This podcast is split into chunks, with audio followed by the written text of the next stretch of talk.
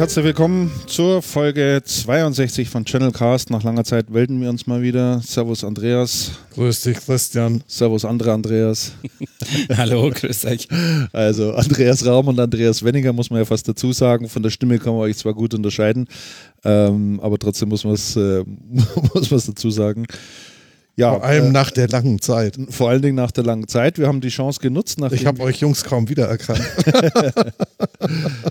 der Andreas sitzt ja normalerweise oben in Werte, also der Andreas Weniger sitzt normalerweise oben in Werte. Wir hatten jetzt aber ähm, zwei Tage lang ein äh, Team-Meeting und Strategie-Meeting am, in Hersching am Ammersee und äh, außerdem sind Herbstferien. Und äh, da haben wir gesagt, nutzen wir die Möglichkeit und nutzen wir die Chance, um uns mal wieder ein bisschen zusammensetzen und ein ja, vielleicht mal so ein Stündel oder anderthalb wieder ein bisschen zu quatschen. Um wieder ins Thema zu kommen. Um wieder ein bisschen ins Thema zu kommen, genau. Wir haben vorhin schon festgestellt, dass uns natürlich ähm, die Branche auch oder sagen wir mal äh, unsere Themen, die wir so machen und was uns beschäftigt, ein Stück weit ähm, ein bisschen wegkatapultiert hat, mit Ausnahme von dir, Andreas. Du bist mhm. da wieder ein bisschen näher dran an der IT-Branche oh, oh, selber, ja, ja, ja, ja, an Personalien und, und Firmenentwicklung und, und, so weiter und so fort. Ähm, mir das aber natürlich zusehends schwieriger fällt. Nicht schwieriger in dem Sinne, dass ich mich nicht damit beschäftigen mag, aber ähm, einfach andere Themen auf, dem, auf der Agenda sind und andere Sachen sind, mit denen ich mich beschäftige. Und äh, dem Andreas Wenninger geht es wahrscheinlich ganz genauso. Auf gar keinen Fall, ich bin voll drin. also ich habe also ich tatsächlich von euch gehört, kürzlich, und zwar ähm, als mir, als mir ein guter Bekannter, den ihr auch kennt, berichtet habt von einer Lehrertagung von der Realschullehrer in der Oberpfalz. Wer es mir berichtet hat, ist natürlich der Michael Schickram, der war nämlich dort. Mhm. Der hatte auf der Lehrertagung einen HP-Stand und hat versucht, den Leuten so ein paar Drucker zu verkaufen und, ähm, und Rechner. Es ging um die Digitalisierung des Schulunterrichts. Das war eine ähm, Veranstaltung einer Verein, Vereinigung von Realschullehrern der Oberpfalz, die sich interessanterweise mit dem Thema beschäftigen, mhm. ähm, das in ihrer Freizeit tun, also flankierend im Unterricht und in ihrer Freizeit, was früher bei Lehrern ein echtes Do-Not war. Ich weiß noch von, von den ähm, Education-Aktivitäten der Hersteller, die wir früher begleitet haben, da war die wichtigste Frage der Lehrer immer bei einer Fortbildung, zählt es denn als Unterrichtszeit, als Arbeitszeit? Und wenn das nicht der Fall war, dann war das also ganz schrecklich. Diese Veranstaltung war tatsächlich an einem Samstag. Es waren 500 Lehrer da und 500 Realschullehrer entspricht tatsächlich so überm Daumen, ich glaube, einem Drittel oder einem Viertel der gesamten Realschullehrer der Oberpfalz, was echt gewaltig ist. Dort hat ein, ähm, dort hat der Rektor eines, ähm, einer Realschule in ich glaube in Erlangen, einen Vortrag über Digitalisierung gehalten, der wirklich sehr, sehr gut gewesen ist. Der Michael Schickram meint, es wäre in der Tat einer der besten Vorträge zur Digitalisierung gewesen, die er überhaupt jemals gehört hat. Mhm. Und er hört viele. Es war ähm, keinesfalls irgendein Marketing, sondern tatsächlich ähm, sehr viel aus der Praxis. Und tatsächlich ähm, lag Herr Wenninger auf einer der Folien aus ähm, wo es um automatisierte Textgenerierung ging. Schon. Und darum, dass ähm, viele Sportberichterstattungen, also viele Texte über Fußballereignisse und tatsächlich Maschinen generiert sind. Wer war der Vortragende? Der habe ich vergessen. Ich kann es dir raussuchen. Das war der, das war der Rektor der König Ludwig Kanalschule in Erlangen. Irgendwie so ähnlich heißt die. Ja, vielleicht hat er ein bisschen recherchiert oder sowas zu solchen. Und der hat anscheinend mal einen Vortrag von dir gehört. Auf jeden Fall warst du tatsächlich genannt. Mhm. Und, der, und auf jeden Fall, der, der Michael Schickram war sehr begeistert und er sagt, es tut sich inzwischen in diesem, ähm, in diesem Schulumfeld unheimlich viel Richtung Digitalisierung und es ist nicht mehr diese rein theoretische Geschichte, um die es in der Vergangenheit gegangen ist. Es geht inzwischen ähm, sagt er sehr stark nicht mehr darum, ähm, wo man Informationen findet, also um Auffinden von Informationen, was ja eine Zeit lang sehr, sehr stark im Vordergrund stand nach dem Auswendiglernen. Ähm, wo findet man, sondern wie filtert man Informationen? Das heißt, wie beschäftigt man sich tatsächlich so mit Informationen, dass man rausfindet, was relevant ist, was glaubwürdig ist, etc. Mhm. pp. Also, Also ich sag, bin ja- jetzt hat sich sehr, sehr viel getan. Ich bin ja jetzt äh, zum äh, Beginn des Schuljahres oder kurz nach Beginn des Schuljahres äh, in den Elternbeirat gewählt worden. Ah. In meiner Klasse oder in der Klasse meines Sohnes, äh, achte Klasse. Und ähm, da kamen dann irgendwann die ganzen Elternbeiräte aus allen Klassen natürlich zusammen, weil da gibt es dann auch nochmal so ein übergeordnetes Gremium. Äh, also aus dem Gremium wird dann nochmal welche bestimmt. Und dann hatten wir ein Gespräch mit äh, einem Teil der Lehrer dort und auch dem Direktor und dem Kondirektor. Und äh, da wurden die Elternbeiräte auch gefragt, ob sie dann ein bestimmtes Thema haben, ähm, bei dem sie sich mal einbringen würden, ja, Vorträge etc. pp. So, da habe ich gesagt, ähm, ja, ich würde ganz gerne mal was zum Thema Digitalisierung sagen, weil ich glaube oder fest davon überzeugt bin, dass die Schulen heute ähm, das Thema, die gesellschaftspolitischen Auswirkungen, die das alles haben wird und auch auf Beruf und so weiter, noch gar nicht so richtig auf dem Radar haben. Und was war die Antwort des Direktors auf, die, äh, auf meinen Vorschlag? Also A fand das gut und im Nachsatz hat er, dann, hat er dann gleich gesagt, und wir kriegen in diesem Schuljahr übrigens auch neue Computer. Also was, was, was, was, was dir mal wieder sehr schön zeigt, ähm, wie das Thema Digitalisierung ähm, so thematisch besetzt ist in der Schule.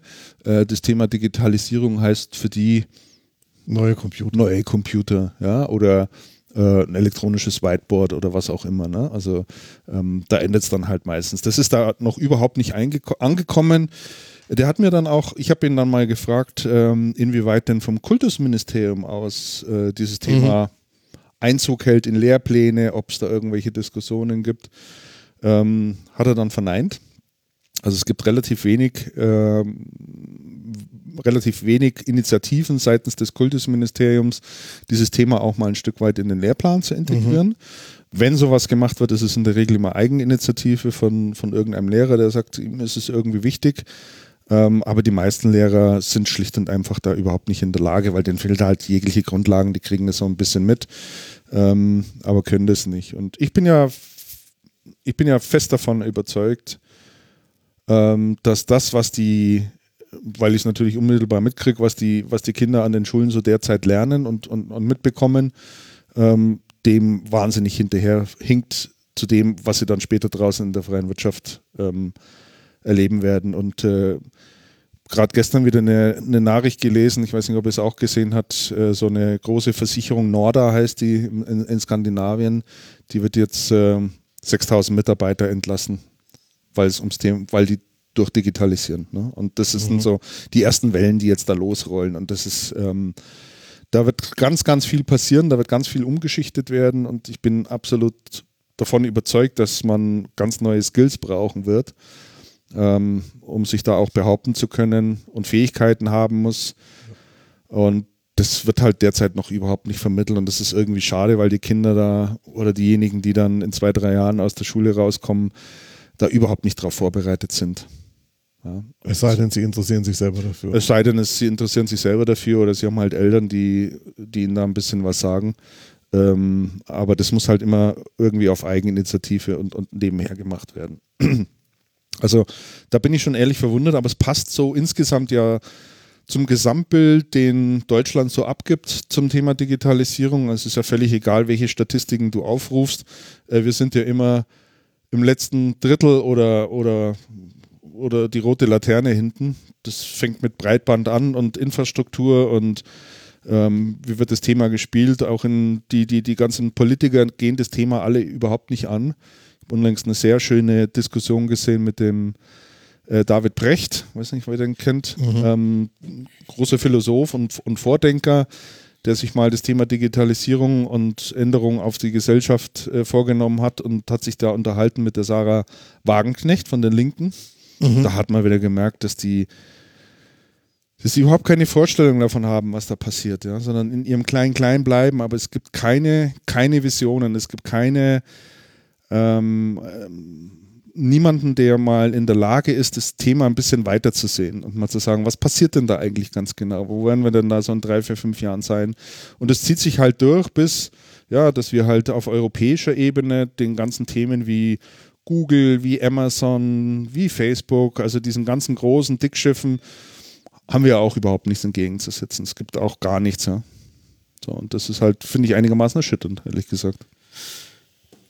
Mm, ich, gehe jetzt einmal eine Gegenposition ein, wenn ich darf. Na, das kann von mir Bloß, dass es ein bisschen spaßig wird. Also, ich habe diese Meldung von Nordia Bank, was gar nicht, wie man die ausspricht, ähm, mit dem Jobcutting da auch gelesen. Und ich teile die Auffassung nicht. Also, ich, ich teile die Begründung einfach nicht. Ich glaube, dass das bequem ist und dass das einfach von der PR her gut passt, das mit der Digitalisierung zu begründen, weil man sich als Unternehmen dann als ein Unternehmen darstellt, das in der Vorwärtsbewegung ist. In Wirklichkeit fallen diese Jobs aber nicht der Digitalisierung zum Opfer, sondern die fallen der Niedrigzinspolitik der letzten zehn Jahre zum Opfer. Und das ist eine verspätete Folge, die längst überfällig war. Es gibt schon seit über drei Jahren eine äh, McKinsey-Studie, die im Kern aussagt, dass jeder zweite Mitarbeiter im Banken- und Versicherungswesen äh, im Prinzip auf Sicht über ist. Ähm, und das, dieses auf Sicht war definiert, ich glaube, auf zehn Jahre. Und das ist im Prinzip genau das, was wir hier lesen. Und es geht jetzt langsam los. Ähm, denn was hier ja überhaupt nicht erkennbar ist, wodurch diese 4000 Mitarbeiter von 32.000 aus der Digitalisierung heraus denn ersetzt worden wären oder ersetzt worden sein nicht. sollen. Ne? Ähm, also ich glaube von diesem Artikel mit der Begründung ehrlich gesagt gar nichts. Ich will aber nicht widersprechen, dass diese, dieses Geschäftsmodellproblem, was Banken schlicht und ergreifend haben, und zwar nicht nur wegen der Digitalisierung, sondern weil sie auch ganz natürliche Trends schlicht und ergreifend verpennt haben. Also das ganze Paymentwesen, was sich äh, vollkommen andere Unternehmen ziehen, die mit dem Bankensektor überhaupt nichts zu tun haben, aber ganz natürliche Ressourcen und Pfründe den Banken wegnehmen. Ähm, äh, ja, das, das äh, und kombiniert mit der Niedrigzinsphase, das nagt einfach an den Geschäftsmodellen. Und das tut es nicht erst jetzt durch die Digitalisierung, sondern das ist dann vielleicht noch das i-Tüpfelchen on top, was in Anführungsstrichen dann die Spirale noch beschleunigt. Ja, Aber ich würde die Banken da trotzdem nicht abschreiben. Also Nee, ja, abschrei äh, abschreiben würde ich sie auch nicht, aber man merkt schon, äh, genauso wie bei den Versicherungen, äh, dass die noch ein unglaubliches Automatisierungspotenzial haben. Also, dass da ganz viel noch automatisiert werden kann, in welcher Richtung auch immer. Und da werden ganz einfach ganz viele Stellen wegfallen. Also, es ist heute nicht mehr so das klassische Geschäft, dass du zu einer Bank reingehst und dich beraten lässt und was weiß ich, und sitzt da irgendeiner und macht das irgendwie für dich. Also, ich weiß nicht, wie es euch geht, aber wenn ich äh, immer an Geldautomaten gehe und mit, dann kann ich immer mit einem Blick so reinschauen in die große Filiale, in der dann da acht oder neun Leute drinstehen. Da ist keine Sau mehr drin in diesen Filialen. Da ist niemand mehr drin. ja, Das ist tote Hose, das ist total leer. unbestritten. So, und das ist, das ist nur das Erdgeschoss. Und dann sehe ich, da gibt es noch einen zweiten und einen dritten Stock. Da frage ich mich, was machen denn die Leute da oben eigentlich alle drin? Ja? Also da ist schon, ähm, das hat sich schon stark geändert. Und äh, das ist halt so eine Branche, wo es, wo es irgendwie so evident ist und Versicherungsbranche gehört sicherlich auch dazu. Ähm, aber das ist die Digitalisierung des Marktes und nicht die Digitalisierung innerhalb des Ja. Unternehmens einer Bank. Ja. Na, also ich meine, die haben damals schon, klar, die haben heute die Filialen als Problem, gar keine Frage. Mhm. Ähm, und die haben ja damals schon immer versucht, dass man gar nicht erst neu geht, sondern das Geld draußen am Automaten zieht, Ja. weil es schlicht und ergreifend billiger, Billiger ist. ist, Ja, und jetzt ist die ganze Filiale halt im Sinne von Selbstberatung übers Internet schlicht und ergreifend übergeworden, weil Mhm. für irgendwie Kostenvergleich eines Girokontos muss ich jetzt wirklich nicht mehr in der Bank reingehen oder für eine Standardhaftpflichtversicherung oder was weiß ich was, muss ich auch nicht mehr zum Stadtsparkassen, wie heißen sie, Provinzialberater gehen. Also das, das, das ist einfach. Ja, da haben, sich, da haben ne? sich ganz neue Dienstleister herauskristallisiert, Ja, die genau dieses Geschäft genau. übernommen haben. Die sagen, Ja. wir machen das einfach mal transparent. Genau, Und aber das ist eine Digitalisierung von außen, die die Das die Bank Digitalisierung natürlich des auch wieder mal ja. verpennt hat. Aber diese 4000 zitierten Stellen, die sind nicht gefallen, weil die Digitalisierung innerhalb einer Bank dazu Mhm. geführt hat, sondern weil das Geschäftsmodell per se in Schwierigkeiten kommt und weil der Markt an ihnen vorbeirauscht, um es mal plump, plump zum sagen. Ja. ja, das ist richtig. Genau. Ja, So, nächstes Thema. Zack, Haken dran. Du warst auf der Itza. Achso, sollen wir auf die Itza springen? Ja, kannst du machen. Ja, kann man machen. Ähm, ja, stimmt, wir waren auf der Itza. Ähm, auf der Itza war es, also die, Moment, ich bin hier ein bisschen, stopp. Ich muss gerade mal schauen, wo ich meine Notizen habe, die ich eben ah, aufgemacht habe. Ähm, wir waren auf der Itza, das war vor, vor vier Wochen. Das war Anfang ähm, tatsächlich Anfang Oktober. Also die große Die IT-Security-Messe große in Nürnberg. IT-Security-Messe in Nürnberg. Die ITSA hatte vorweggeschoben eine sehr, sehr intelligente Kampagne gemacht, also eine sehr intelligente ähm, Bewerbungs- und Einladungskampagne, ähm, wo man sich für verschiedene Dinge eintragen und registrieren musste und dann ähm, Freitickets bekommen hat. Die haben so eine Kampagne gemacht, IT Heroes. Das sind halt die Leute, die heldenhaft gegen Computerbedrohungen kämpfen und die dann auf der war, war eine wirklich nett gemachte Einladung. Sie war mehrstufig, das heißt, du hast die Einladung gekriegt, die gab es elektronisch und tatsächlich noch per Papier. Ähm, du hast dich angemeldet in dieser Community, du ähm, registrierst dich auf Twitter und für Newsletter und am Ende vom Prozess fällt eine Freikarte raus. Ähm, eigentlich ganz schön gemacht und die, ähm, die Berichterstattung im Vorfeld und dieser und der Newsletter waren, sind alles Dinge, die ganz nützlich sind, um die Messe vorzubereiten. Wie nützlich das im Nachgang ist, ist eine ganz andere Frage. Ähm, auf der Messe war unglaublich viel los, erheblich mehr als auf den auf, als im vergangenen Jahr und im vergangenen Jahr haben die schon ähm, deutlich, deutlich auf, aufgedreht gehabt. Die Messe ist erweitert auf drei Hallen. Vorher waren es zwei. Die Ausschilderung innen drin war ein bisschen, ähm, war ein bisschen mäßig. Das heißt, man hat die eine Halle eigentlich gar nicht so richtig gefunden. Ähm, wenn man aber erst drin war, ging das ganz gut. Ähm, auf der Ausstellung vertreten waren von den Ausstellern her natürlich die üblichen Verdächtigen an Security-Herstellern.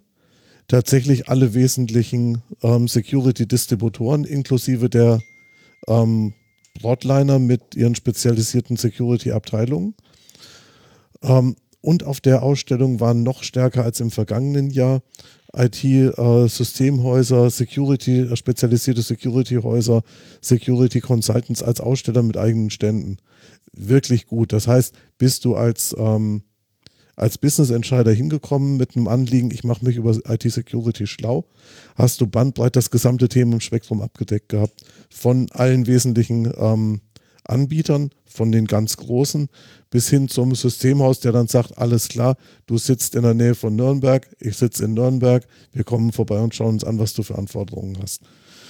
Ähm, wir hatten über die ganze Veranstaltung sehr viele, sehr ernsthafte Gespräche. An den Ständen war zum Teil richtig die Hölle los. Das heißt, die ähm, Aussteller haben berichtet über Anzahl ausgefüllter, ausgefüllter ähm, Lead-Anfragen, also Leads, ähm, im dreistelligen Bereich, was man, in, was man auf so Messen normalerweise gar nicht so hat. Das heißt, das Thema wurde, wurde super getroffen. Ähm, es, gab einige, es gab einige größere Themen. Das eine war ähm, Datenschutzgrundverordnung, ähm, mit der die meisten, mit der die meisten recht wenig anzufangen wissen. Die, die wissen zwar, dass man was tun muss, aber eigentlich gar nicht was und wie ernst das alles ist. Und da ist so ein großes Fragezeichen. Ähm, was man deutlich feststellt, ist, ähm, die Bedrohungssituationen nehmen zu, gerade mit Ransomware. Das heißt, es passiert doch relativ viel und es, es wird viel darüber nachgedacht, was man da, was man tun muss, um sich zu schützen, aber auch was man tun muss dann in der Kommunikation. Das heißt, was muss ich tun, wenn was passiert ist? Ähm, war ebenfalls ein großes Thema. Dann gibt es natürlich neue Sicherheitstechnologien, ähm, die auch ein Thema gewesen sind. Insgesamt eine sehr, sehr gelungene Veranstaltung. Wir sind zwei Tage hingefahren mit Option auf den dritten und tatsächlich waren wir am dritten Tag zumindest auch noch einen halben Tag auf der Messe. Da hatten wir dann noch einen Termin in Nürnberg.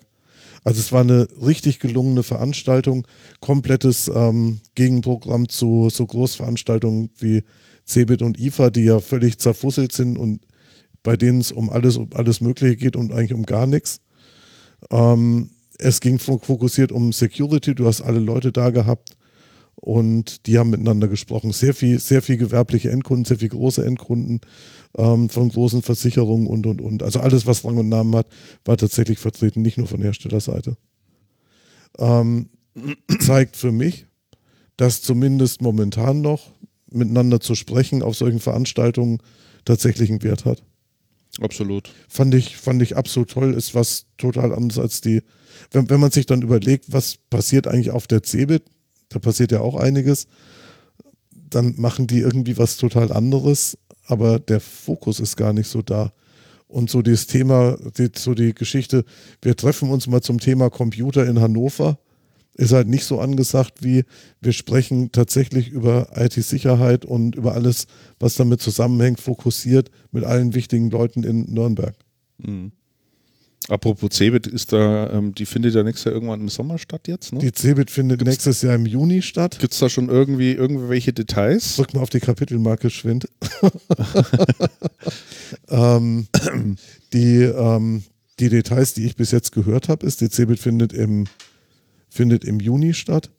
Ähm, es gibt irgendwelche Großevents und ähm, Konzerte. Das letzte, was ich gelesen hatte, war, dass irgendein ähm, Promi-Musiker im Rahmen der Cebit spielt. Ich habe vergessen, welcher Helene Fischer. da bin ich nicht so, da bin ich, nee, war schon ein anderer, war relativ, also relativ groß, aber da bin ich irgendwie nicht so Kernzielgruppe. Und das, wofür ich eigentlich Kernzielgruppe bin, das heißt Planet Reseller, ähm, wo, was ja sehr gut funktioniert hat, wo sich der Channel immer komplett getroffen hat, wo man einfach an einer Anlaufstelle fokussiert, jeden getroffen hat, um mit dem drei Takte oder fünf Takte zu reden und was auszumachen und sich abzudaten, wird es in der Form nicht mehr geben. Tatsächlich. Es soll es in Halle 13, soll es sowas ähnliches geben, allerdings nicht geschlossen und ganz in der Nähe des AVM-Stands. Auf dem wahrscheinlich dann der Bär steppt und Das sind doch und, grundlegende und ich denke an ne? und ich denke an ruhige Unterhaltung wird da schwerlich zu denken sein. Ich weiß es aber nicht. Ich lasse mich überraschen, wie es dann wirklich aussieht. Aber das war so die letzte Information, die ich gehört habe. Was gibt dir das für ein Gefühl? Also, Ich hatte letztes Jahr schon das Gefühl, als ich von der Messe runtergegangen bin, das war so ein bisschen wie, jetzt hat gerade die Freundin mit dir Schluss gemacht. das war, so- das war, meine, so das war meine letzte Messe. Das, das war es jetzt eigentlich. Hier komme ich, glaube ich, nicht mehr so schnell hin. Das war das Gefühl, was ich letztes Jahr schon hatte, nach dem, was die halt, was die halt so angekündigt haben. Das Gefühl verfest, also wir fahren wahrscheinlich hin. Nee, wir fahren nicht wahrscheinlich hin, wir werden hinfahren. Werden wir einen Tag hinfahren? Letztes Jahr waren wir vier Tage, weil es sich einfach gelohnt hat, einen Tag länger zu machen, weil halt alle Leute da waren. Ähm, wird dies Jahr wahrscheinlich nicht passieren. Vielleicht verkürzen wir den einen Tag auf, fahren wir dann abends halt wieder zurück. Ich weiß es nicht, keine Ahnung. Es klingt nicht gut. Ja, es nee. klingt nicht gut. Und was ich auf der, auf der IFA gesehen habe, die kurze Zeit, die ich da war, ähm, das ist halt so ein Getümmel, wo, ja, ich glaube, ich glaube, so Messegesellschaften sehen die Welt einfach anders, als wir die sehen. Der, das Ziel der Messegesellschaft ist es, durch Füllen eines Messegeländes, wie auch immer, möglichst viele Menschen in eine Stadt zu bekommen, dass halt Devisen reinkommen, sage ich mal, so im Jargon der 70er. Ja, Und wie die Cebit das jetzt, wie die Cebit oder die Deutsche Messe AG das zur Cebit jetzt löst, äh, ich bin gespannt. Man kann ja, man hat ja ein großes Messegelände, man könnte ja, man könnte ja eine, man könnte ja sowas wie eine riesen Event-Location draus machen. 27 Partys in 27 Hallen. Mit einem Top-Act jede Woche, jeden Tag einen anderen. Ich habe keine Ahnung. Ich weiß es nicht. Ich Ja, verstehe ich versteh, ich aber versteh nicht, was offensichtlich sei- scheinen ja so Spezialmessen, die auf ein bestimmtes Thema fokussiert sind, besser zu funktionieren als so ein generalistischer Ansatz. Ne? Hundertprozentig. Also ja, das hattest absolut. du ja auf der CeBIT eh nicht mehr. Ich meine, da wir erinnern uns alle noch dran, dass da bestimmte Hallen gab, da stand außen irgendwo so ein Motto dran, ne, was es hier drin zu sehen gibt.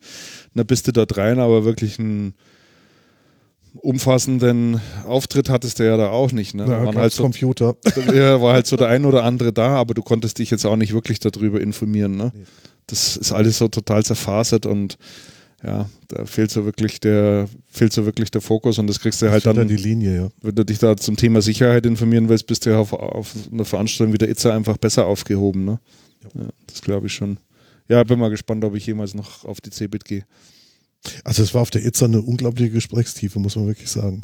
Ja, weil das sind halt die ganzen Spezialisten da. Ja, ne? richtig, Alle, die halt zum Thema Security etwas zu sagen haben oder Ja. nicht.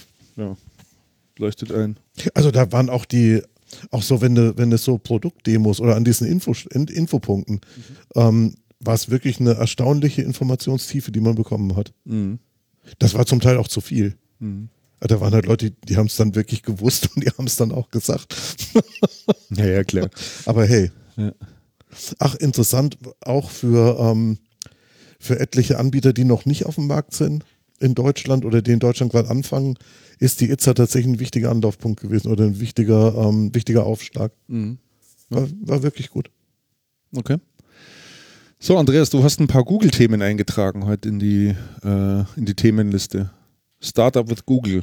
Ja, ich habe einfach mal reingepostet, äh, was man so bequatschen könnte, ohne Anspruch auf Vollständigkeit und Reihenfolge.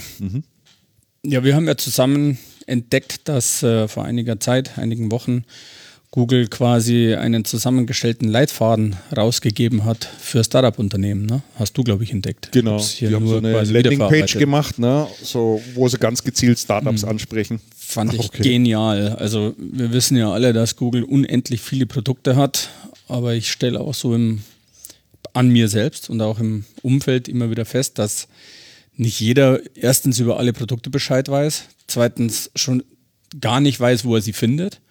Also selbst mit Googlen findet man sie teilweise nicht.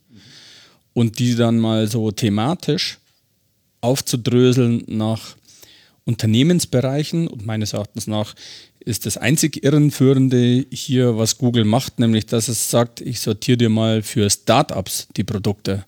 Also das Startup kann man meines Erachtens nach komplett rausstreichen. weglassen. Das ist für jedes, Jedes- Unternehmen. jedes Unternehmen. Super, super wertvoll. Ähm, und ja, also hat, hat quasi einen, einen eigenen Bereich aufgebaut, wo sie sagen, ähm, Tools, die es eben von Google gibt, für unterschiedliche ähm, Bereiche im Unternehmen. Also beispielsweise alles, was wir dir bieten zum Thema Produktentwicklung, Build a Product. Ne? Oder alles, was wir an Tools haben zum Thema Analytics. Oder alles, was wir an Themen haben oder Produkten haben zum Thema Hosting und Storaging ähm, und so weiter und so fort. Genauso wie äh, auch Dinge, die ich selbst jetzt bei Google nicht vermutet hätte, wie ähm, Monetize Your Product. Fand ich auch ziemlich cool. Ne? Einfach mal helfen, Geschäftsmodelle aufzubauen. Also wie komme ich, bisschen salopp gesagt, von, von der Idee zu Euro auf Konto. Fand ich total genial. Und eben nicht nur ein Blog, sondern halt auch wirklich mit, mit Unterstützungstools, mit äh, Werkzeugen, wie ich ein, ein, ein, Software-Geschäftsmodell aufbaue, beispielsweise. Ne? Ja, das Ähm, ist so das erste Mal, dass Google es tatsächlich geschafft hat, seine ganzen Services und Dienstleistungen und alles, was sie haben, und das ist ja wirklich nicht gerade wenig. Also die meisten kennen ja immer nur Wahnsinn. so Google als Suchmaschine und vielleicht noch Google Drive und äh, G Suite. G Suite vielleicht Analytics noch ein bisschen. noch. Ne? AdWords ist noch so immer so ein Ja. bisschen ein Begriff, aber wer wusste beispielsweise, dass ähm, Google ein, ein, ein richtig fettes CRM-System hat, namens Prosperworks. Ja. Gut, ist ja erst seit drei Monaten draußen. Ja, aber meine, die haben dort äh, unglaublich, was die an, an, an Produkten haben und an Portfolio haben. Und da haben sie es jetzt das erste Mal geschafft, ähm, so eine Art Landingpage zu machen, wo sie einfach mal ihre ganzen Leistungen schön zusammenfassen und äh, du halt auch angesprochen wirst als Unternehmen oder Unternehmer und sagst, ja, hast du deine verschiedenen Bereiche, die du alle so spielst im Unternehmen und das sind die Services, die wir dir dafür anbieten. Alles kannst du mit uns machen. Du Kannst ja alles mit uns machen. Von A bis Z. Genau, brauchst Alles, eigentlich gar nichts alles auf. Google-Plattform. Ja. Das ist schön gemacht. So, und, und was ja das Schöne ist, dass ähm, die, die ganzen Produkte äh, alle miteinander spielen. Ja, also, dass dies alles äh, synchronisiert ist, ähm, Informationen von, von dem einen Produkt äh, zum anderen rüberwandern können. Ähm, also sei es nur damit angefangen, dass man halt seine Kontakte irgendwo liegen hat, ja, und die hast du halt dann überall zur Verfügung und und und. Also es gibt ganz viel, äh, wie das integriert ist. Also absolut sehenswert. Ähm, die Webseite heißt startup.google.com. Kann man mal drauf gehen. Genau. Und also, was ich mir angeschaut habe, ist, äh, sind zwei Bereiche, von denen ich äh, extrem wenig Plan habe, mich aber total fasziniert haben, wie, wie verständlich die aufbereitet sind, so dass ich das so einigermaßen verstehen konnte. Ne? Das ist einmal das, äh, das Tool Google Cloud Machine Learning API okay. und das andere ist Google Cloud Machine Learning Engine. Ähm, und natürlich darfst du das schamlos nutzen. Und das ist echt der Wahnsinn. Also diese Cloud Machine Learning Engine, die bietet dir beispielsweise die Möglichkeit, ähm, ja, mit, das ist ein Machine Learning Algorithmus, den du nutzen kannst, um beispielsweise ein neuronales Netz selbst aufzubauen, beziehungsweise im Vorfeld zu simulieren und damit unglaubliche ja, Datenberge, die du als Mensch oder auch als irgendwie BI-Software nicht gestemmt bekommst. Ähm, einfach das ganze Web quasi ähm, durchzuarbeiten mit Milliarden von Datensätzen. Ähm, und, und auf die Art und Weise ja ähm, Intelligenzen bauen kannst. Äh, ich fand das total erschreckend, wie einfach das ist. Also ich habe es jetzt nicht komplett durcharbeiten können, da fehlt mir dann einfach auch das Know-how, aber ich glaube, wenn ich mich da zwei Wochen mal echt Vollzeit eingraben würde, ich würde was rauskriegen. Und das finde ich Das ist fantastisch. schon stark. Ich komme nicht aus der Entwickler- und Programmiererumgebung, bin halt so ein einfacher Softwareverbinder. Weil, wenn, ich, wenn ich in die Lage versetzt werde, Cloud Machine Learn Learning ähm, in Verbindung mit der Nutzung von neuronalen Netzen mit Clicky Bunti sozusagen aufzubauen, ey, was für eine geile Zeit leben wir, das ist irre. Ja, das stimmt. Das ist sensationell. Nee, das haben die wirklich ganz, äh, ganz hervorragend gemacht. Äh, was auch sehr schön ist, sie haben so Best Practices auch noch ähm, sich rausgesucht, also äh, so, so themenspezifisch. Hier zum Beispiel, verstehe deine Kunden. Ja? Wie sind die unterwegs? Was wollen die eigentlich? Wie kannst du das messen? Wie kannst du da die richtigen Produkte dann dafür schnüren? Wie kannst du es äh, besser machen? Oder ähm, finde die richtigen Leute, finde die richtigen Mitarbeiter. Ähm, wie kannst du dafür sorgen, deine Umsätze zu steigern? Ähm, auch das Thema Raise Funds, also wie kommst du an, an Drittmittel unter Umständen ran? Also lauter solche Themen haben die dort aufgemacht und das ist äh, wirklich sehr, sehr schön. Drunter gepackt haben sie noch eine Community, ähm, äh, wo man sich quasi eintragen kann und äh, ja, dort Fragestellungen reingeben kann und so weiter, in der Hoffnung, dass dir dann weitergeholfen wird. Und das ist halt schon charmant, weil, ähm, ich meine, das kriegt ja jeder mit, egal ob jetzt Startup oder, oder gefestigtes oder älteres Unternehmen, bist du immer wieder in der Lage oder bist du immer wieder vor der Herausforderung, du brauchst jetzt für bestimmte für eine bestimmte Sache, die du vor der Brust hast, brauchst du irgendwie eine Lösung, brauchst irgendein Tool oder brauchst irgendwie eine Software, die das irgendwie ablöst. Ne? Und, ja, da, bei Google findest du halt mittlerweile so ziemlich alles. Ja. So, und das haben die jetzt erstmal erkannt für sich. Ne? Habt ihr euch das, das äh, Google Hire mal näher angeschaut? Ja, ich habe es mal geschaut. Es gibt es Also aber derzeit nur in Amerika, glaube ich. Ne? Ja, aber du kannst jetzt eben auf der, auf der Tool-Plattform von Google dir das schon anschauen. Ähm, also es funktioniert im Prinzip, kannst du sagen, wie ein CRM-System. Ähm, du legst dir quasi den Prozess der Akquise eines Mitarbeiters an, so ähnlich wie, wie bei Prosperworks oder wie bei, bei Pipedrive oder vergleichbaren Systemen. Und dann hast du alle Tools da, um tatsächlich Kandidaten-Nurturing zu betreiben. Also du sagst, okay, der passt in mein Beuteschema, der arbeitet aber heute noch woanders und sagst so, keine Ahnung, auf Sicht von zwölf Monaten will ich den aber haben. Und dann baust du dir ein komplettes Content-Management auf, wo eben der Kunde der zukünftige Mitarbeiter ist. Ist der Oberhammer. Ist der Oberhammer. Also geil gemacht auch wieder. Ja. Ah, interessant. Mit, neben vielen anderen ähm, Funktionen natürlich noch. Was sie noch nicht gemacht haben, ist so die einzelnen Sachen ein bisschen zu bündeln und da so Pakete zusammenzustellen, ne, dass du sagen Doch. kannst. Ja, ich habe es Ähm, zumindest noch nicht thematisch gefunden. sortiert auch. Thematisch haben sie es sortiert, aber was das dann kostet und wie ich da drankomme Achso. und das, äh, was weiß ich, so wie sie es halt bei der G Suite machen, dass du halt sagst, gibt es Modell 1, 2, 3, ja. Da hast du das da mit dabei, da hast du die Tools mit dabei, in der zweiten Variante hast du die Tools noch mit dabei, in der dritten Variante hast du die Tools noch mit dabei und kostet irgendwie 8 Euro äh, pro Monat, das haben sie noch nicht. Ja, es gibt so eine komplette Produktliste. Eine komplette Produktliste, ja. Aber ist zumindest schon mal sehr interessant zu sehen, was die da mittlerweile Ja. alle am Start, alles am Start Es haben. ist auch, es ist auch ganz schön ähm, als Inspiration, wenn man selber seine Angebote so ähm, sich von außen anschauen will und so ein bisschen durchstrukturieren. Weil das ist ja wirklich zielgruppenspezifisch genau, genau schön aufbereitet. Mhm, ja. Ja. Also Google Hire kann ich echt nur jeden HRler empfehlen, sich dringend anzuschauen. Mal Das anzuschauen, ist- was da um die oh, Ecke kommt. Ja. Auch das Applicant Tracking. Ne? Also so wie du halt heute Tracking betreibst von einem potenziellen Kunden im Web, haben die ein komplettes Tool mit dabei im dem Google Hire Ja. für Applicant Tracking. Ja, glaube ich. Das äh, ja. Ja, die denken da viele Sachen einfach nochmal neu. das äh, Candidate Discovery, das ist auch ein Bereich von dem, da machen sie halt genau das, was man als HR-Abteilung und auch, glaube ich, aus ähm, ähm, zulieferndes Unternehmen, also Headhunter oder wie auch immer die Unternehmen heißen, so einfach nicht mehr schaffen kann. Nämlich mit Big Data und mit, mit KI, weltweit oder länderbezogen, das wird wahrscheinlich konfigurierbar sein, passende Profile quer durchs gesamte Web zu, zu, ähm, zu scannen und eben nicht nur über Plattformen, sondern wurscht, wo du ein Profil herkriegst. Ne? Das äh, fand ich auch Wenn man sich anschaut, wie viele Leute ähm, Google wie gezielt einstellt. Und ich kenne auch Leute, die hier in München bei Google arbeiten und ein bisschen ähm, den, den Zulauf, den Google hat von Bewerbern. Ähm, dann denke ich, das ist ein Best Practice. Die haben das als, als internes Tool entwickelt und dann, und dann auf den Markt gebracht.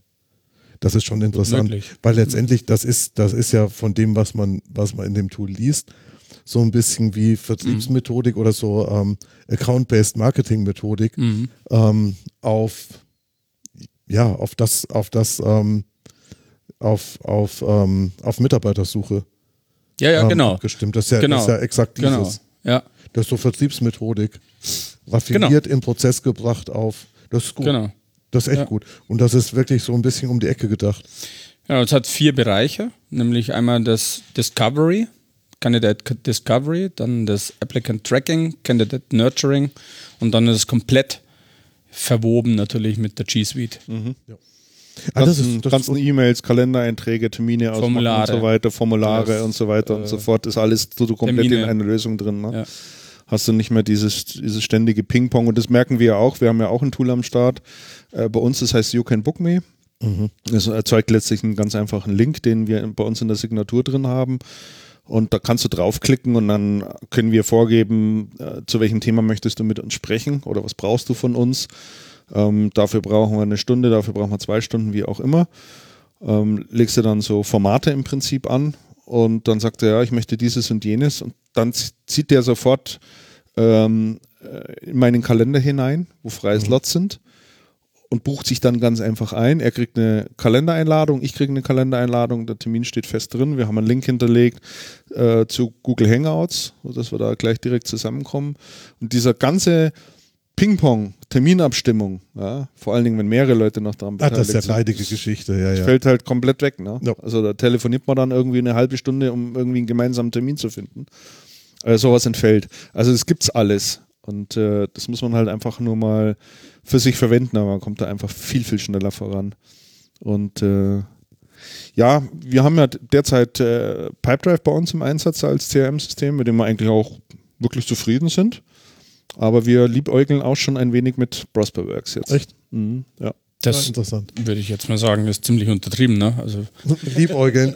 die Entscheidung ist gefallen. Es gibt nur ein paar ähm, Features, die das Prosperworks derzeit noch nicht hat. Ähm, es gibt aber auch ganz klar Dinge, die es heute schon hat.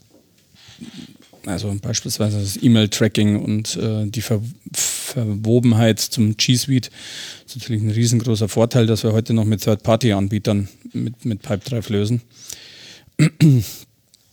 ja, Was- was Frage denn- von Monaten. Was ist denn für dich, Andreas, dieses äh, Key-Feature beim CRM? Dass es mich in meiner Arbeit unterstützt und mich nicht zum Datensklaven macht. Das ist mit das Wichtigste. Es muss mich und alle anderen in der Arbeit beschleunigen. Wie würdest du es auf Feature übersetzen? Also was ist das Wesen? Was ist für dich das Wertvollste? Wenn du heute Jetzt mit in dieser Reflexion Pipedrive zu Oh, Prosperworks. ja, zum Beispiel, oder wenn du heute mit Pipedrive arbeitest, Mhm. wo du sagst, okay, das war bei Pipedrive wirklich so wie ein so Also dieser, warum- dieser Moment so, wow, das ist ähm, Warum die Wahl auf Pipedrive fiel und nicht auf irgendein äh, ja zum Beispiel, oder also wo, wo du dich jeden Tag drüber freust und sagst, schön, dass das möglich ist. Ja. Jedes kommende CRM muss das mindestens auch haben. Mhm. Das war zu Beginn wirklich was ganz was Banales. Also ich hatte äh, damals bei der äh, bei den vorbereitenden Arbeiten zur Gründung von der Industry and Energy mich mit der Thematik Digitalisierung von Vertrieb oder damals hat man noch eher gesagt Data-Driven Vertrieb auseinandergesetzt und bin da auf ein System gestoßen, das es auch immer noch gibt. Das heißt ähm, Pipeliner Sales. Ein österreichisches Produkt, was irgendwie nach USA geswappt worden ist und ähm, im Jahr 2014 war das, eigentlich auch so State of the Art war ein Problem. Es war halt noch auf der Basis von Installationen, also mit kleinen Service- und Sync-Prozessen unterwegs aber von den Funktionen war es so das mhm. Beste. Und das hatte schon ganz gute Integrationen, wie Mail-Integration, also Mail-Sync ähm, und auch äh, eine Facebook-Integration. Jetzt fragt man sich vielleicht, warum eine Facebook-Integration? Ganz nicht um irgendwas rauszuposten, yeah, Deal made oder so, sondern um Profile zu importieren. Ne? Also das heißt, yes. ich habe irgendwie einen Ansprechpartner bei einer Opportunity hinterlegt und über die API äh, zu Facebook wird das Profil angereichert. Ich sehe, okay, der geht Tennis spielen, der ist mit dem und dem befreundet, der hat die und die Kollegen. Ähm, das fand ich schon ganz cool. Aber es war fürchterlich langsam und ich habe damals mir gleichzeitig auch schon Pipe Drive angesehen. Mhm. Ähm, oh, ja, also die Langsamkeit muss ich beschreiben mit, die Außendienstler haben mit der App nichts anfangen können, weil die war umständlich. Okay. Und war viel zu kastriert im Vergleich zu äh, der, der Client-Version. Zur Vollversion. Ja. Ganz genau. Und ähm, das Pipe Drive war damals in den Funktionalitäten aber noch so schlecht, dass das nicht in Frage kam. Aha. Ein Jahr später erfolgte der Wechsel weg vom Pipeliner Sales hin zum Pipe Drive. Warum? Weil Pipe Drive so aufgeholt hatte, rein cloud-basierend und browser-basierend war. Mhm. Und die App, die hat mich schlicht und ergreifend weggehauen, weil ah, die, die, war nämlich, die war nämlich wirklich so sensationell, dass ich gesagt habe, okay, mit der kann ein Außendienstler, wenn er quasi fertig ist mit seinem Kundenbesuch, dann sitzt er nicht im Auto. Ich habe das wirklich so gesehen, das ist kein Witz. Ähm, ähm, sitzt der Vertreter im Auto und füllt irgendwelche Listen aus. Ja, was passiert denn da fortfolgend? Die tippt da abends zu Hause dann irgendwie vorm Fernseher ab, lustlos. Im Innendienst äh, erfahren sie einen Tag oder zwei oder am Wochenende davon, dann kommen die nächsten Schritte und der Rest wird per E-Mail erledigt. Das oder per Telefon. Das ist, äh, das ist nicht, nicht State of the Art. Und bei Pipedrive ähm, hat mir gut gefallen, einfach dieses Prozessorientierte, mhm. dass du also wirklich jeden Schritt in Prozessphasen unterteilen kannst und jede einzelne Prozessphase dann wiederum in Workflows äh, designen kannst. Ähm, aber der, der, der minimalistische entscheidende Impuls war tatsächlich, dass das Pipedrive eine Diktierfunktionalität mit drin hatte. Also ich, ich drücke da auf Plus ne, und dann lege ich eine Aktivität an. Also so eine Art aha, aha. Ticket. Was soll das nächstes passieren, egal für wen im ja. Unternehmen. Und bei diesem Plus kann ich eben auch sagen Diktaphone und kann sprechen. Aha, und das aha. ist für so einen Außendienstler eigentlich die pure Freiheit. Ja, der, der muss sich nicht auf so einer kleinen Tastatur quälen, der muss nicht groß nachdenken. Der druckt auf seinen äh, CarPlay, äh, das macht die Audioaufzeichnung vom übers Freisprechen vom Auto frei, sagt einfach, was er zu sagen hat, geht auf Speichern sozusagen und in dem Fall war es bei uns so, der Innendienst wusste sofort, ja, das ist ja Bescheid, was als nächstes mhm. zu tun ist. Das war bei mir damals der ausschlaggebende ja, Punkt. Ja, ja. Und von dem Punkt weg hat sich das äh, System kontinuierlich verbessert. Und ähm, du weißt es ja, ihr habt es ja auch, glaube ich, aufgrund unserer Erfahrungen dann eingesetzt.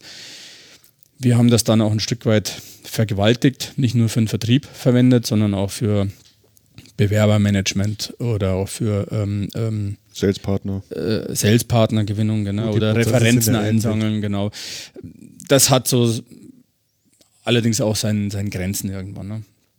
Ja, und, denn, und, der zweite ganz mhm. entscheidende Effekt äh, oder Punkt, der mittlerweile auch ein Dogma bei uns ist, ähm, die, die Third, also wie viele Anbieter sich im Third-Party-Shop mittlerweile auf das Produkt aufgesetzt haben.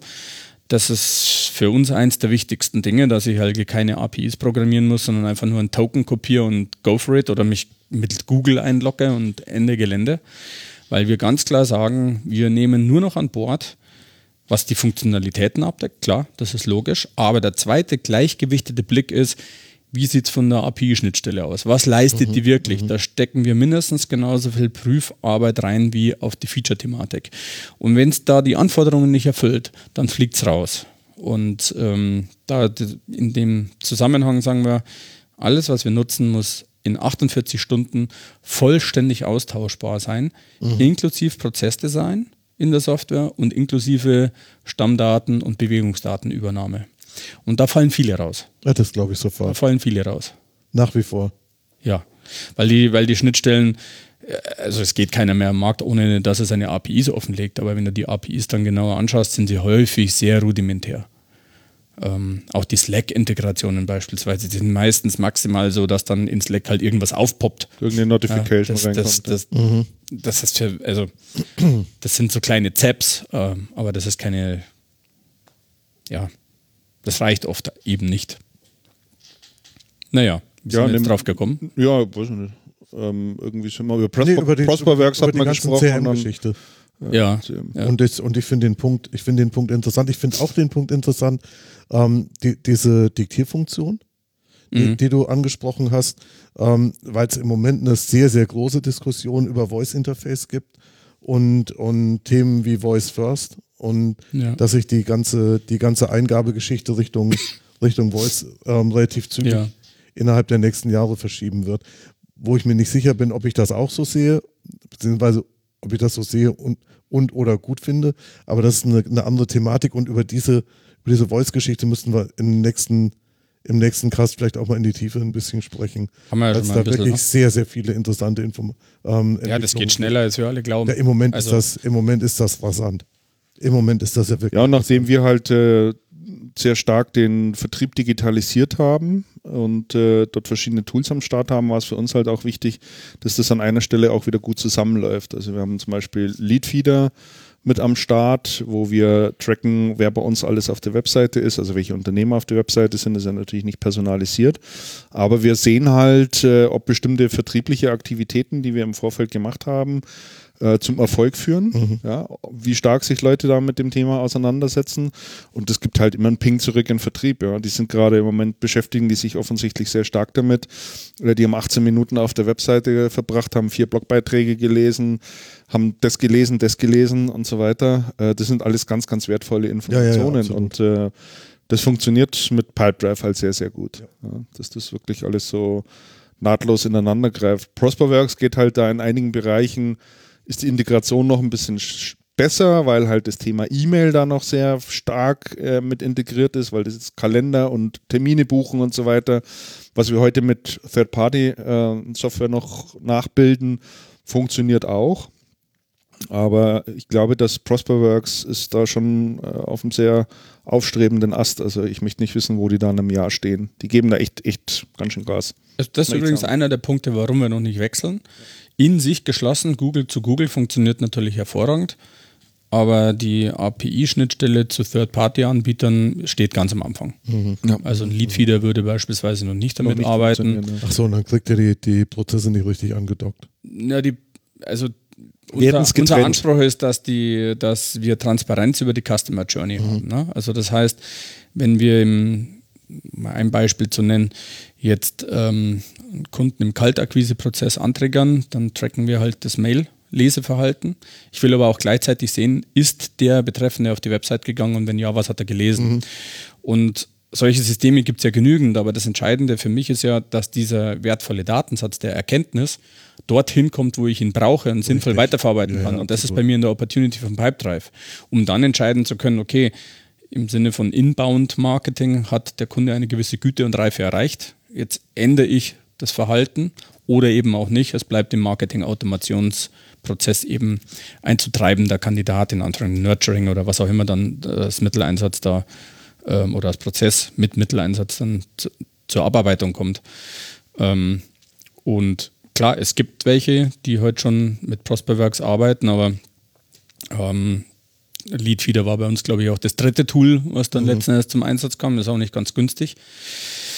Ähm, aber es hat ein paar Features eben, die, die halt wieder ja, für uns einfach ausschlaggebend waren. Wie beispielsweise, dass es nicht jeden Schrott reinschiebt, sondern nur bestimmte Kriterien, die ich vorkonfigurieren kann. Was hat er gelesen, wie lange hat er das gelesen, ähm, bis hin zu erkennt, ob der Kunde schon als Opportunity angelegt ist im Pipedrive und legt nicht eine Dublette an, ja. wo die meisten relativ schwach sind, die pumpt man einfach rein, weil, so, diese, die, ja, ja, genau, weil diese Lead-Systeme sind meistens darauf angelegt zu sagen, ähm, du hast einen Grundbetrag und dann pro 1000 Kontakte.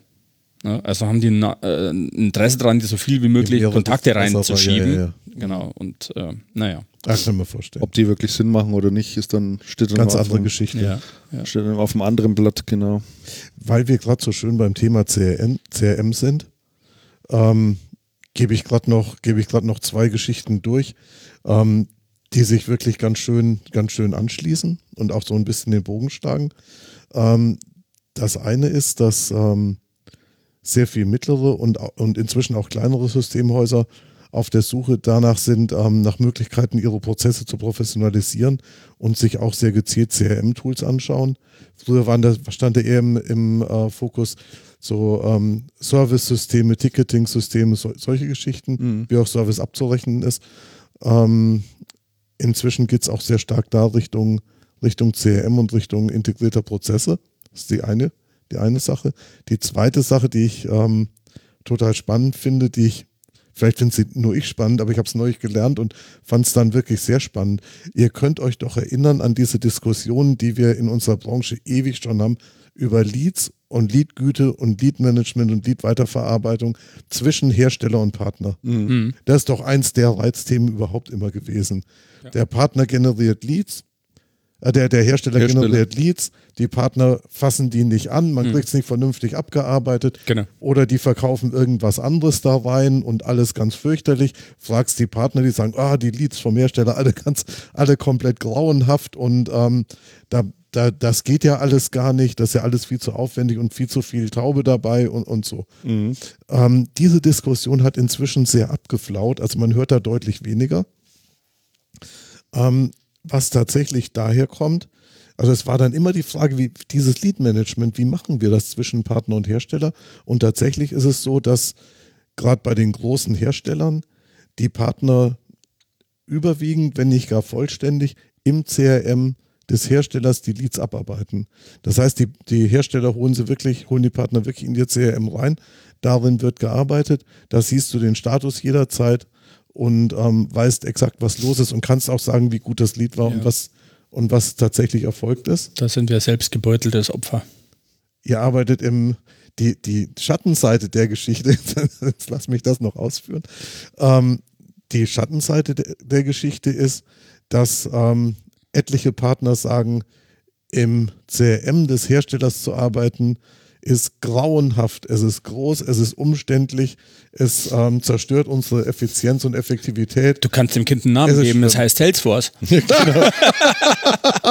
und Salesforce ist meistens der genannte. Ja, das ja, stimmt, sowieso. Andreas. Yes, du hast recht.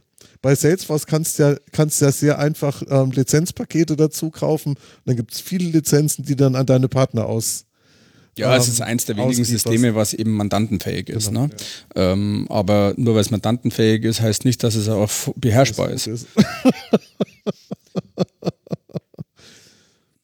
ich habe es ja, glaube ich, schon mal erwähnt, dass ich jemanden kenne, der bei Salesforce im Vertrieb arbeitet und um seine Leads zu verwalten, Pipedrive sich privat leistet. Wahr. Doch. Habe ich doch schon mal erzählt, oder? Nee, nee? nein, nicht glaube okay. nicht. Zumindest nicht öffentlich, das, das lässt tief blicken. Und ja. wenn schon, das ist eine Geschichte, die kann man immer wieder erzählen. Ja. Ja, Salesforce ist schon groß und groß und schwierig, ist richtig. Ja. Ja, also man, eigentlich mag man nicht damit arbeiten. Echt? Gut, das, das ist natürlich auch eine ganz, Salesforce ist eine ganze Namenshaube über vielerlei verschiedenste Produkte. Richtig, ja. Ähm, aber ich meine jetzt den CRM-Teil und zwar den über mandantenfähige Administration. Mhm. Der ist kein Spaß. Mhm. Ja, ja so wir waren aus. thematisch äh, bei Google Startup. Genau, und sind von da dann zum Thema genau. CRM, zum Thema CRM abgedriftet. Mhm. Und das ist ganz schön. Und ich schlage jetzt den Bogen noch zurück zur ITSA in Nürnberg, ja, ja. was nämlich total interessant war. Ähm, auf der ITSA in Nürnberg gab es dann Hersteller, die haben bei Leads sehr klassisch gearbeitet, nämlich mit Papier. Es waren etliche. Mhm. waren wirklich etliche. Mhm. Wo, wo du dich dann fragst, okay, was passiert dann? Und es gab von der, von der ITSA auch ein ähm, Erfassungstool. Was so ein Scanner, da konntest du dann das Namensschild ab, abscannen von dem äh, Interessenten bei dir am Stand. Allerdings hat der ähm, Erfinder des Tools nicht so richtig nachgedacht, weil du hast die Leute zwar abknipsen können über einen irgendeinen Code, der auf dem, auf dem Namensschild ist, also das geht gut. Mhm. Du konntest aber das Lied vor Abspeichern nicht mehr bearbeiten. Das heißt, du konntest nicht die Notiz dazu machen, ah, Raum war am Stand, morgen, morgen anrufen und ihm die Welt Ah, erklären. das ist ja blöd. ja, das war wirklich blöd. Ah, das ist ja blöd. Und das hat, an, ich war an einem Stand und die haben gesagt, ja, das, ähm, ihre Zentrale hat gesagt, die sollen das so machen und die sollen das benutzen, weil das gut ist. Hat er gesagt, okay, ich knips dich jetzt ab, aber was du dann von mir wolltest, ähm, weiß ich im Zweifelsfall nicht mehr. Was natürlich, was natürlich total bitter ist. Gut, auf der anderen Seite gab es dann, gab's dann Hersteller, die gesagt haben, boah, wir haben so, so viele Leads gemacht auf der Messe, wir wissen gar nicht, wie wir das hinten dran, wie wir das hinten dran wegarbeiten sollen. Und wenn es nur ist, die Leads ins System reinzukriegen. Das ist schon interessant. Und das hörst du bei Messen wirklich sehr, sehr selten. Sehr selten. Das ist nicht mehr so. Und jetzt haben wir da den Bogen auch noch gekriegt. Ja, ja, ja. Ja, wir können ja noch ein bisschen beim Thema digitalen Vertrieb bleiben. Wir Also können, wir können, wir können vom, es gibt zwei Möglichkeiten abzuzweigen. Entweder zum digitalen Vertrieb bleiben oder, da würde ich gern abzweigen, das müssen wir aber nicht sofort tun, ähm, die, nachdem, nachdem wir darüber gesprochen haben, dass Google die, ähm, die Angebote in Deutschland ausbaut, ähm, würde ich gern vielleicht noch irgendwann drei Takte zu Alibaba sagen, die in. Deutschland auch am Start sind. Äh, wollte ich auch. Ja, dann passt das doch. Ja. Hm. Ich hatte noch, ähm, Google bietet Genau. Cloud-Dienste Ja, auf deutschen genau. Genau, an. das, Genau, äh, das ist, da das ist, das ist das eine, genau, da bin ich Ja. drauf gekommen. Ja, das fand ich äh, eine sehr konsequente, logische neue Meldung. Also logisch, warum? Weil ich glaube, sie ist getrieben von der GDPR. Ähm, Gesetzesänderung, also Stichwort, äh, ja, was sagt man denn da? Neuer Datenschutz, der irgendwie per Ende Mai nächsten Jahres in Kraft tritt und zahlreiche Unternehmen vor nicht unerhebliche Herausforderungen äh, Stellt, ja. stellt. Mhm. Ähm, ja, und in dem Zusammenhang fand ich die Meldung schon interessant, habt ihr auch sofort an unsere Kunden sofort äh, rausgegeben. Ähm, Google bietet Cloud-Dienste aus deutschen Rechenzentren an. Noch nicht näher spezifiziert, wo und äh, mit wem, aber es wird auf jeden Fall mal für die Dachregion, tatsächlich auch Deutschland, Österreich, Schweiz getrennt, ähm, Cloud-Dienste regionalisiert eben geben. Und das ist sicherlich eine gute Entwicklung für das ein oder andere mittelständische Unternehmen, das vor der Herausforderung immer noch steht, Daten eben im eigenen Rechenzentrum beheimaten zu wollen oder zu müssen oder wie auch immer. Ist aber nicht äh, der einzigste natürlich. Äh, Amazon hat da auch nachgezogen. Und ähm, Ja, und jetzt eben noch Alibaba. und ne? Microsoft, genau. Alle werden das machen, weil das Gesetz sie letzten Endes dazu, Dazu zwingt. zwingt, ja. Und ähm, für mich ist damit die letzte Ausrede genommen worden, für ein Unternehmen nicht in die Cloud zu gehen. Und wie ihr ja wisst, bin ich ja strikter Cloud-Verfechter aus Sicherheitsgründen, aus Datenschutzgründen, aus Gründen der äh, einfach des, des modernen Arbeitens heraus, des, der Ortsunabhängigkeit, der Geschwindigkeit. Ähm, ich bin fest davon überzeugt, dass bestimmte Dinge heute einfach nicht mehr möglich sind, wenn man nicht ähm, cloudifiziert arbeitet. Aber es wird jetzt zu weit führen. Das ist meine persönliche Meinung. Ja, Das, aber das finde ich grundsätzlich erstmal als Begleiterscheinung einer eigentlich ziemlich mh, heftigen Materie, nämlich der, ich kann es immer schlecht sagen, der GD, wie heißt das Vieh? GD, GD, GDPR heißt. GDPR, genau. Wie heißt denn das nochmal aus? Das heißt Europäische Datenschutzgrundverordnung. Ja, sehr gut. Genau. Genau. ja. Äh, was der Hammer ist. Ich habe mich da mal ein bisschen eingelesen. Die, die Europäische Datenschutzgrundverordnung ist, ähm, ist tatsächlich der Hammer. Es, ähm, Also die Website schaut da sehr interessant aus. Das, um Gottes Willen. welche Ja, nimm- Webseite? nimm Wie die orientiert Leute- man sich dann da den, überhaupt? den Nimm die deutsche. Seite, da gibt es eine deutsche Seite dafür. ja, es ich gibt habe jetzt mal umgestellt auf Deutsch, ja, aber Es gibt eine deutsche Seite, wo die Gesetzestexte hinterlegt sind, ähm, die eigentlich recht übersichtlich ist. Ähm, wenn man halt weiß, was drin steht und wenn man das lesen kann. Schutz natürlicher Personen bei der Be Verarbeitung personenbezogener Daten zum freien Datenverkehr. Ab 2018. Aha. Wichtige Eckpunkte: Bürgerrechte, Unternehmensvorschriften, Überprüfung. Also es lohnt Ja, sich. 25. also- 25. Mai 2018 tritt die in Kraft. Richtig. Genau. Es lohnt sich, ähm, es lohnt sich tatsächlich zu informieren. Äh, lohnt ist, ist gut. Also Ähm, Musst ja. Und zwar, es lo- so, ich sag mal, es gibt ja, es gibt ja zwei Aspekte der ganzen Geschichte. Erstens, du musst als Unternehmen compliant arbeiten. Offiziell ab Ende Mai äh, 2018. inoffiziell auch. Inoffiziell, na, inoffiziell geht das ein bisschen anders. Ist die Übergangszeit oder was? Ähm, nein, das ist die Über. Ja. Wir sind gerade in, in der Übergangszeit. Übergangszeit. Wir sind schon lang in der Übergangszeit. Es hat natürlich keiner was gemacht. Ähm, der Status ist, keiner was gemacht, ist zu, ist, äh, ist äh, viel zu, viel zu allgemein. Ähm, Großunternehmen sind dabei, viel zu machen. Einige Unternehmen sind anscheinend auch schon relativ weit gekommen. Tatsächlich hinken die meisten hinterher. Wir hatten, ähm, ich hatte kürzlich ein Interview mit der ähm, mit der zuständigen Partner, mit der für das Thema ähm, IT-Sicherheit und unter anderem auch IT-Datenschutz, ähm, äh, EU-Datenschutzgrundverordnung zuständigen Partnerin von KPMG, Mhm.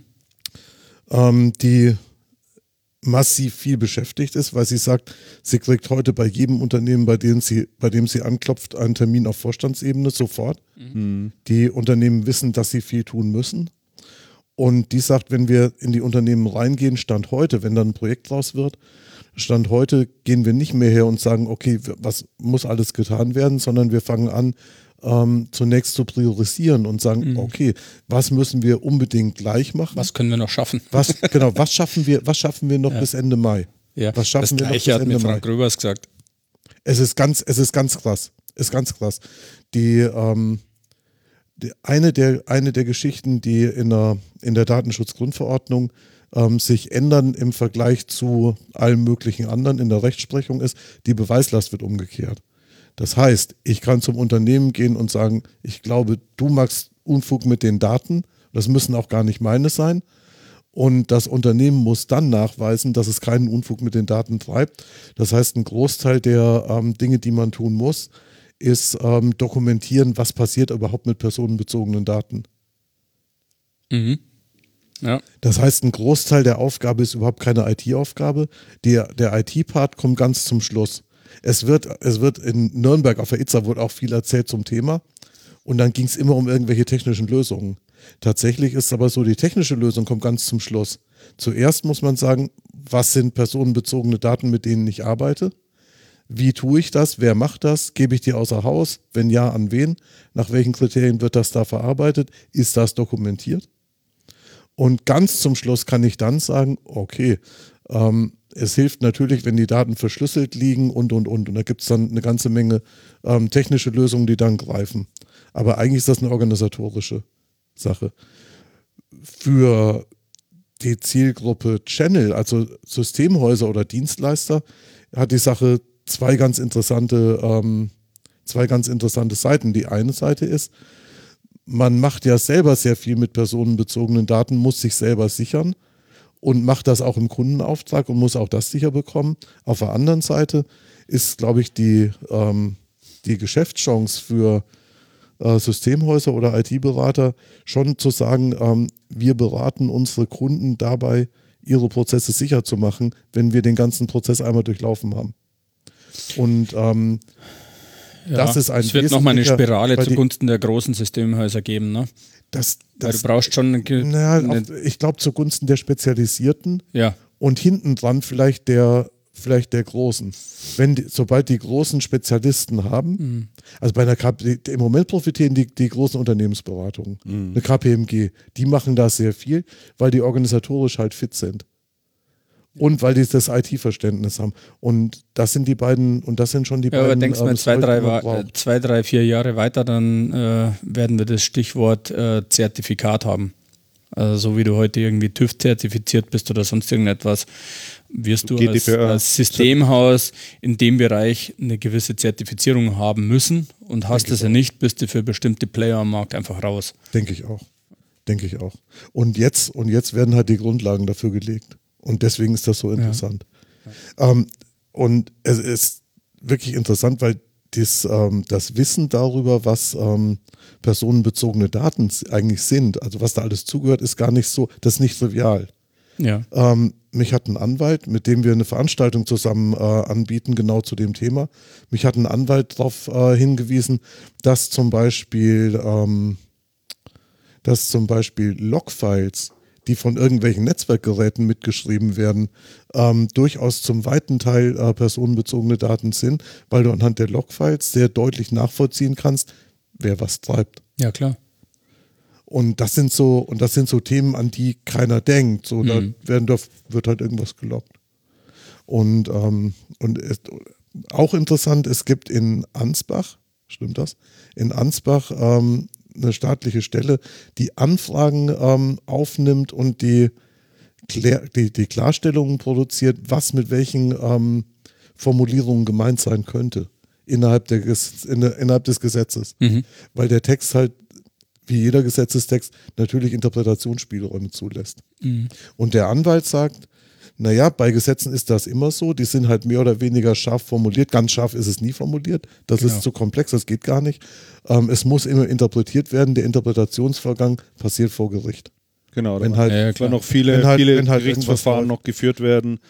Richtig, Das ganze Thema Abmahnungen wird wahrscheinlich wieder um die Ecke kommen. Ne? genau. Ja, es geht aber nicht anders. Also, Ja, es ist ja, das Gesetz ja, kann ja immer nur ein Rahmen sein. Ne? Richtig, Nichts das ist ja der ganz normale, das ist ja der ganz normale Prozess. Also diese Geschichte zu sagen, es muss doch aufgeschrieben, wie bei Spielregeln, es muss doch aufgeschrieben sein, wie, wie es funktioniert.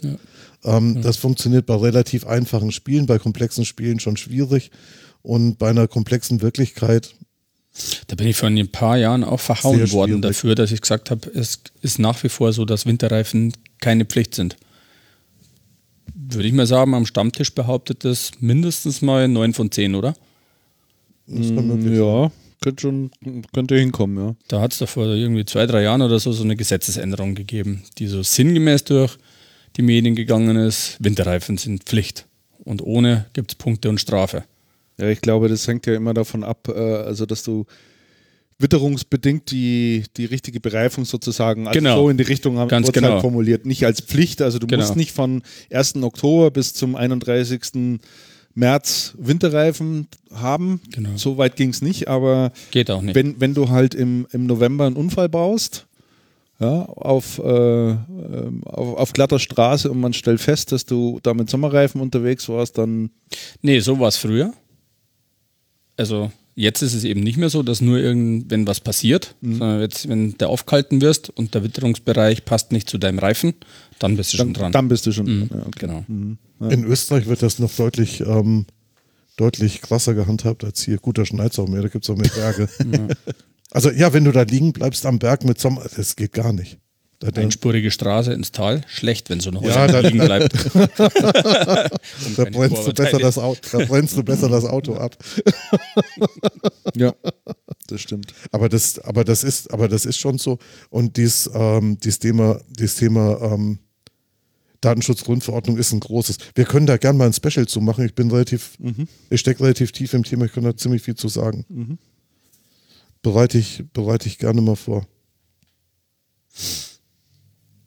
So, was machen wir jetzt? Genau. Jetzt, ich bringe jetzt eine Personalie. Okay. Ich bringe jetzt eine Personalie und zwar ähm, Also-Personalie, Sabine Hammer, das ist die Vertriebsleiterin von Also, ähm, verlässt die Also und wird Anfang nächsten Jahres beim Hersteller auftauchen, sagt aber nicht bei welchem. Personalie Sabine Hammer, weswegen wichtig? Sabine Hammer, ausgesprochener Fan von Channelcast. ich habe ich hab sie ähm, getroffen hier, gerade um die Ecke in den Eisbach-Studios ähm, kürzlich und zwar einen Tag oder an, an dem Tag, an dem das publik wurde. Sie hat aber nicht verraten, wo sie, wo sie hingehen wird. Ähm, in den Eisbach-Studios auf Cancom-Veranstaltung. Vielleicht nebenan, da ist ja Amazon. Gleich nebenan, neben der Amazon-Logistik, neben der Amazon-Frischlogistik. Genau. Das hier direkt um die Ecke. Ja, das, ja, sieht- das ich habe sieht man. ich hab, ich hab das das von schon hier. gesehen, ja. Ja, ja, das sieht Ja. man von hier. Ich bin mal Genau. gespannt, wann die starten. Irgendwie ist das noch nicht angelaufen, glaube ich, oder? Oder ist noch ein Probebetrieb Das oder so? keine Ahnung. Ne? Also die Auslieferung, so zumindest im Lebensmittelbereich, findet ja alles immer nach wie vor nur vom Hauptbahnhof oder der Arnulfstraße aus statt. Das kann möglich sein, das weiß ich nicht. Ja. Aber ähm, es, es, wird da zumindest davon gesprochen, dass äh, Fresh Now auch ähm, in München starten wird. Ne? Nur weiß niemand, wann es genau sein wird. Genau, so. Mehr Personalien gibt es nicht. Nee, mehr Personalien. Ach, das gibt zumindest keine Es gibt garantiert mehr Personalien, aber ähm, Bestimmt. Das war die, das war die, die ich jetzt vorne im Kopf hatte aus dem ganz. Aus Aber das finde ich hier noch ganz schön. Fujitsu verkauft PC-Abteilung an Lenovo. Ja, ich fand den Preis so unglaublich. 157 Millionen. ja. Das wäre nicht denkbar gewesen noch vor zehn Jahren. Nein. Mhm. Da sieht man mal, welchen Stellenwert diese Produkte noch haben. Ne? Schnäppchen, ne? Wahnsinn. Genau. Wie viel produziert denn Fujitsu noch? Weißt, das weiß ich nicht auswendig. Das weiß ich nicht. Aber, aber Fujitsu, 157 aber gehört, Millionen. Gehört nicht mehr, auch weltweit nicht zu den Top 5. Ja, okay, einverstanden. Aber das ist, es, es ist wirklich, es ist wirklich 100, also mit der PC-Story so ist, ist eine Medium doch damals an die Börse gegangen und das waren ja ganz andere Zeiten. Ja, also 157 Millionen, wenn ich jetzt mal so an die GAFA-Unternehmen denke, ne, die so im Bereich Mergers und Acquisitions zuständig sind. Ich glaube, so ein Deal macht bei denen der Praktikant im dritten Lehrjahr. hm. ja, das gibt es nicht, Praktikant im dritten Lehrjahr, aber ich, also ich glaube, so ein Erst, nee, so ein Vordiplom. genau, das ist so der Einstiegsvoraussetzung. Mach das mal. das ist echt erstaunlich. Das ist doch der Hammer. Es ist, es ist wirklich erstaunlich, wie, ähm, wie wenig das klassische PC-Geschäft noch, ähm, noch wert ist. Ja gut, es ist ähm, hochriskant. Es ist, es ist ein schnelles Geschäft. Es ist, ist das ist, ich Geschäft. kein Plan mehr in dem Business. Im ist Moment ein PC-Geschäft heute noch hochriskant? Ja klar. Warum? Du hast, weil du immer noch Preisschwankungen hast, du hast Dollarschwankungen, du hast Komponentenschwankungen, du musst schauen, dass du einen Teil auf Lager produzierst, aber nicht zu viel, vor allem nicht das Falsche, weil du sonst drauf sitzen bleibst, das, das ist immer noch nicht trivial. Und ähm, es steckt ja inzwischen, also was du bei PCs inzwischen siehst, also das hat sich, das hat sich verändert. Was du bei PCs inzwischen siehst, ist, der PC ist weg von der grauen Kiste. Es geht bei PCs ähm, deutlich um höherwertige, um höherwertige Geräte, ganz, ganz massiv. Die ähm, durchschnittlichen Verkaufspreise pro Gerät gehen deutlich nach oben. Das ist so eine, so eine Folge dessen, was Apple da macht. Und das auch eine Folge dessen, was Microsoft mit dem Surface vorgelegt hat. Es war doch bis, ähm, bis Apple dann kam und bis Microsoft mit Surface nachgezogen hat, ging es doch immer darum, möglichst viele Maschinen möglichst billig und in den Markt drücken. Mhm. Und das ist äh, und das ist vorbei. Ja, zweifelsohne. Also ähm, so ein, ein Computer ähm, ja, ich sag mal, vor zehn Jahren war schon ein Hygienefaktor. Was ist heute? Heute, glaube ich, ist das ein Longtail-Business. Ne? Ähm, das ist ein Nischenprodukt, glaube ich, mittlerweile. Und ich, also was ich mich frage ist, was treibt Fujitsu, Fujitsu jetzt dazu, die PC-Sparte abzustoßen? Also vor zehn Jahren hätte ich gesagt, okay, da pff, hätte man vielleicht noch was gekriegt dafür. Aber 100, also ich meine es jetzt wirklich, weder despektierlich, noch meine ich das äh, im lächerlichen Bereich. Ich verstehe nicht, warum man für 157 Millionen so einen Bereich jetzt verkauft. Ich meine mich mal an eine Aussage zu erinnern von Jörg Brüning, der mir mal sagte, dass sie mit einem neuen Nadeldrucker äh, noch jährlich, ich meine es waren 500 Millionen Dollar Umsatz machen.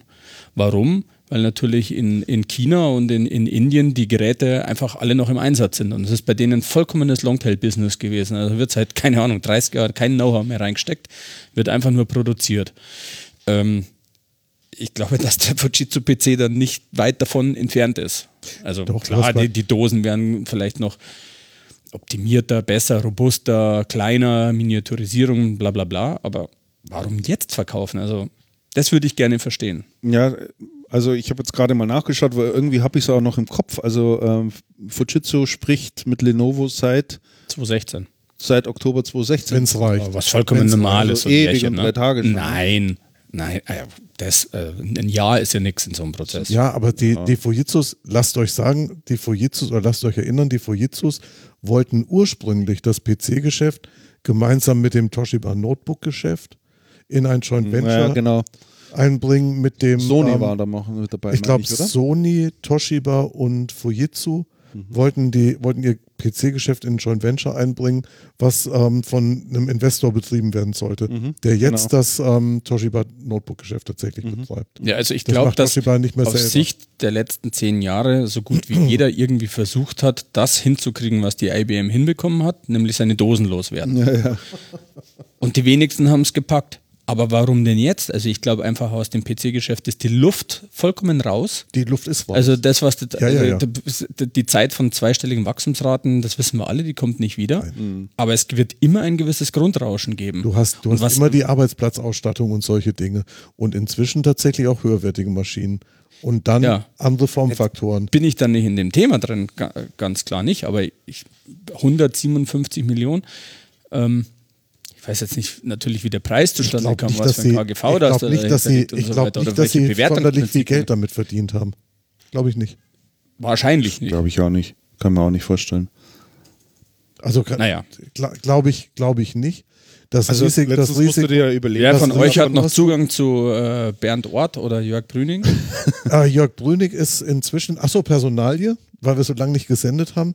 Äh, Jörg Brünig ist tatsächlich gewechselt und zwar an den Bodensee zu ähm, Bytec. Nein, zu Bodri? Bei Deck Bodri, ja. Bytec Bodri. Bodri ist, ähm, der Bodri ist äh, im, wann ist das her? Wie lange ist das her? Der Der ist Bodri verstorben. verstor- ja. Der ist verstorben. Jo, stimmt. Der hatte, der hatte Krebs, das war ganz, Jahren, ganz, ich, nee, nee, noch nicht so lange her. Ich glaube, dieses Jahr ganz tragische Geschichte. Nein, nein, nein, die ist ja auf keinen Fall das länger. Ende letzten Jahres, da haben wir schon drüber gesprochen.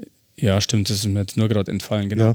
Aber das ist auf jeden Fall das Unternehmen von Genau, Gründer. exakt, Ähm, exakt. Und die, ähm, der Jörg Brünig und der, und der Bodri waren ja sehr eng.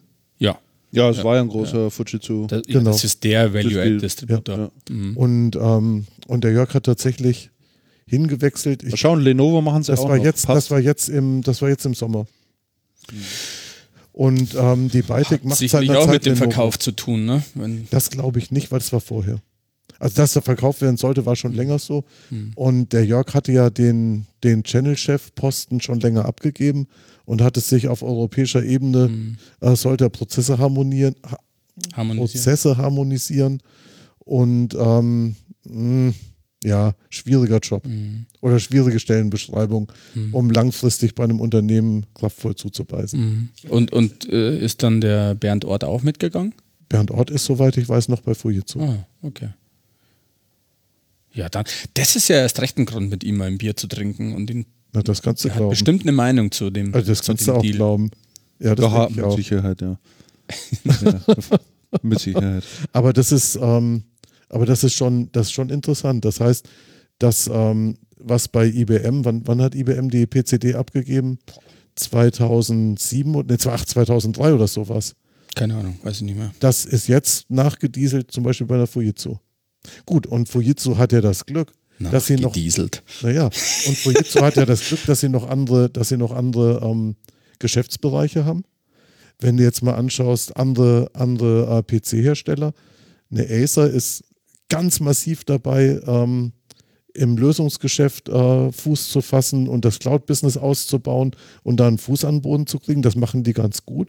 Aber der PC-Teil ist heute noch sehr groß bei einer Asus. Die Asus hat den PC-Teil, der sehr groß ist. Dann haben die ein Motherboard-Geschäft, was sehr schwankend ist und tendenziell kleiner wird und so ein Grafikkartengeschäft. Also das, das, ähm, das, ist schon, das ist schon alles recht spannend. Bei einer Lenovo, die Lenovo kauft halt immer weiter zu und schauen, dass sie dann alles, alles andere wegkonsolidieren und dass sie dann irgendwann vielleicht als einzigster übrig bleiben. Mhm. Wobei Lenovo im vergangenen, im Sommerquartal in den USA massiv Marktanteil verloren haben muss, um die 20 Prozent oder was, ganz massiv. Marktanteil. Mhm. Die haben ganz massiv wen? An Anteil wen? eingebüßt. An wen? Ich glaube HP hauptsächlich. 20 Prozent. Die haben massivst eingebüßt. Das war ein richtiger Einbruch. Ein ganz tiefer. Ähm, Wie geht's Acer eigentlich? Was machen die so? Acer muss in Deutschland recht gut gelaufen sein dieses Jahr. Ähm, Ist ja immer eher B2C Acer gewesen. Ne? ist- ja, also, ja, was man ja bei Fujitsu nicht vergessen darf, Nee, wir reden über den Fujitsu B- B2B. PC-Bereich, B2B PC. aber das erfasst ja wahrscheinlich nicht, habe ich zumindest nicht gelesen, den ganzen Server. Ähm, nee, Server gehört nicht dazu. Genau. Das machen sie. eben. Genau, Also bei Acer sieht es so aus, Acer muss in Deutschland das Geschäft gut gelaufen sein, B2C zufriedenstellend, ähm, B2B äh, stark, wird stark. Ähm, bei Acer schwankt, schwenkt man sehr stark hin zu höherwertigen Geräten und zu, ähm, zu 2 in 1. Ähm, und man baut das Thema ähm, Cloud-Business und damit Digital Signage wirklich sehr stark aus. Da sind die, da sind die im Moment massiv unterwegs und das ist für die absolut strategisch. Da, ach, die IFA war ja auch in der Zwischenzeit, wo wir noch nicht Ja, ja, gesprochen haben. richtig. In der IFA hat, auf der IFA hatte ich die Gelegenheit mit dem ähm, Maverick Schill, mit dem Sohn des Gründers zu sprechen, des Acer-Gründers. Und der sagt, was sie da vorhaben, es geht gar nicht so sehr um Signage. Also Signage machen sie zwar, das ist ähm, im Moment so der Aufhänger, aber das, was sie eigentlich machen, sind ähm, cloud-basierte Business Intelligence Tools, um digitales Marketing zu machen, um Marketing zu digitalisieren. Und Signage deswegen, weil es ähm, im Signage-Bereich vom digitalen Marketing diesen Medienbruch gibt. Weil ähm, es stehen ja Leute davor und das sind ja so Sachen, die du tendenziell nicht messen kannst. Und die arbeiten halt sehr stark dran, ähm, Signage messbar zu machen und Signage auch wirklich in so einen digitalen Marketingprozess Das einzubinden. heißt, da kommen Kameras rein oder was? Oder Da kommen Kameras rein und, und genau. Wo dann sagen kannst, okay, wie lange haben die Leute draufgeschaut, was waren das für welche, wie alt waren die und und und. Und da gibt es heute cloud-basierte Systeme, die die verkaufen und die die bei Kunden im Einsatz haben und die haben auch noch mehr cloud-basiertes Zeug, nur noch nicht in Deutschland. In Indien machen die so Traffic-Systeme, wo du halt so automatisch einparken kannst und lauter. Also so intelligente Stadt, solche Konzepte. Und ähm, ja gut, das, das ist so, das ist so die Richtung, ähm, in die Acer geht, weil die haben natürlich dasselbe Problem. Und bei denen ist das PC-Geschäft und vor allem das Consumer-PC-Geschäft so überwältigend groß. Ja. Gut, und dann hast du natürlich noch so, dann hast du natürlich noch eine Microsoft drin, über die wir heute noch gar nicht gesprochen haben. Ähm, dann hast du noch so eine Microsoft in der ganzen Gleichung drin, die inzwischen, ich meine, 4 Milliarden Dollar mit ihrem Surface-Geschäft machen. Und ich weiß nicht mehr, ob das im Jahr war oder im, oder im Quartal. Ich habe das mal ausgerechnet.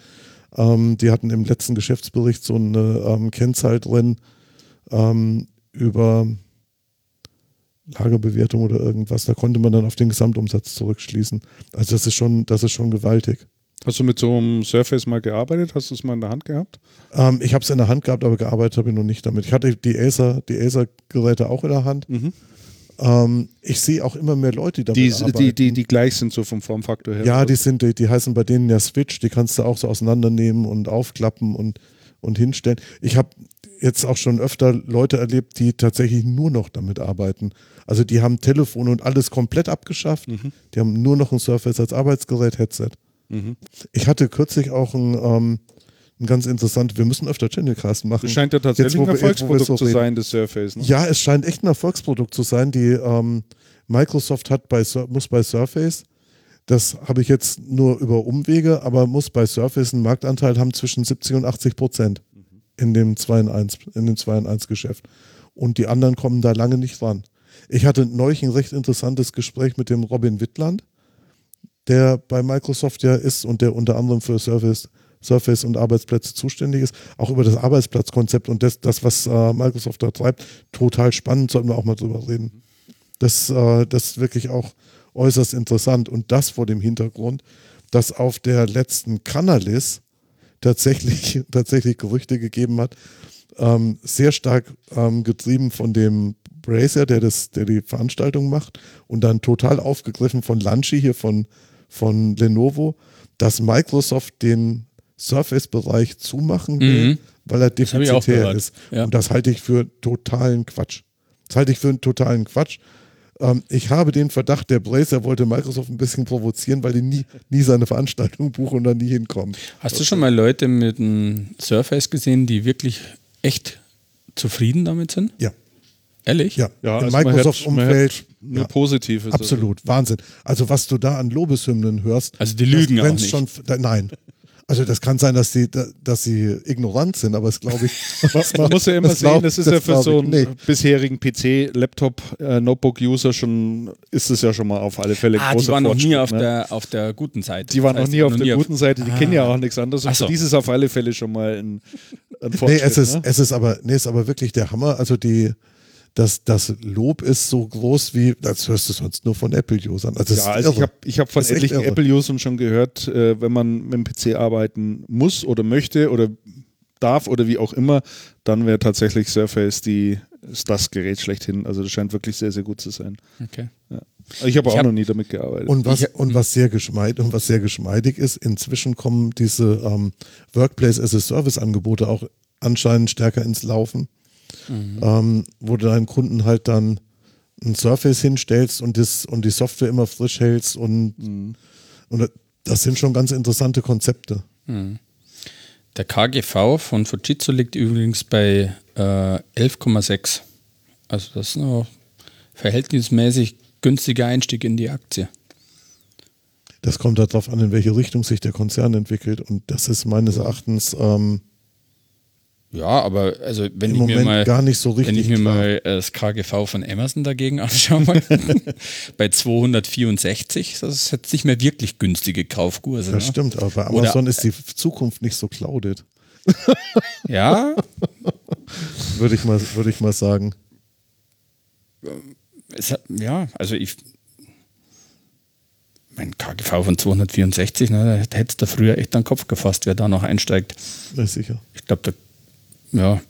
Dagegen Alibaba lediglich 36. Also das sind ja aus heutiger Sicht bei der Niedrigzinsphase schon echte Schnäppchen fast, kannst du sagen. Alibaba, Mhm. ja, die ist nicht wirklich hochgegangen. Also da waren die Erwartungen ganz anders. Ja, nicht hochgegangen, also bitte verdoppelt äh, innerhalb von fünf Jahren. Da würde ich jetzt nicht von nicht hochgegangen reden. Ja, aber nicht so, wie man, nicht so, wie man gedacht hat. Da hat ja jeder gedacht, das explodiert.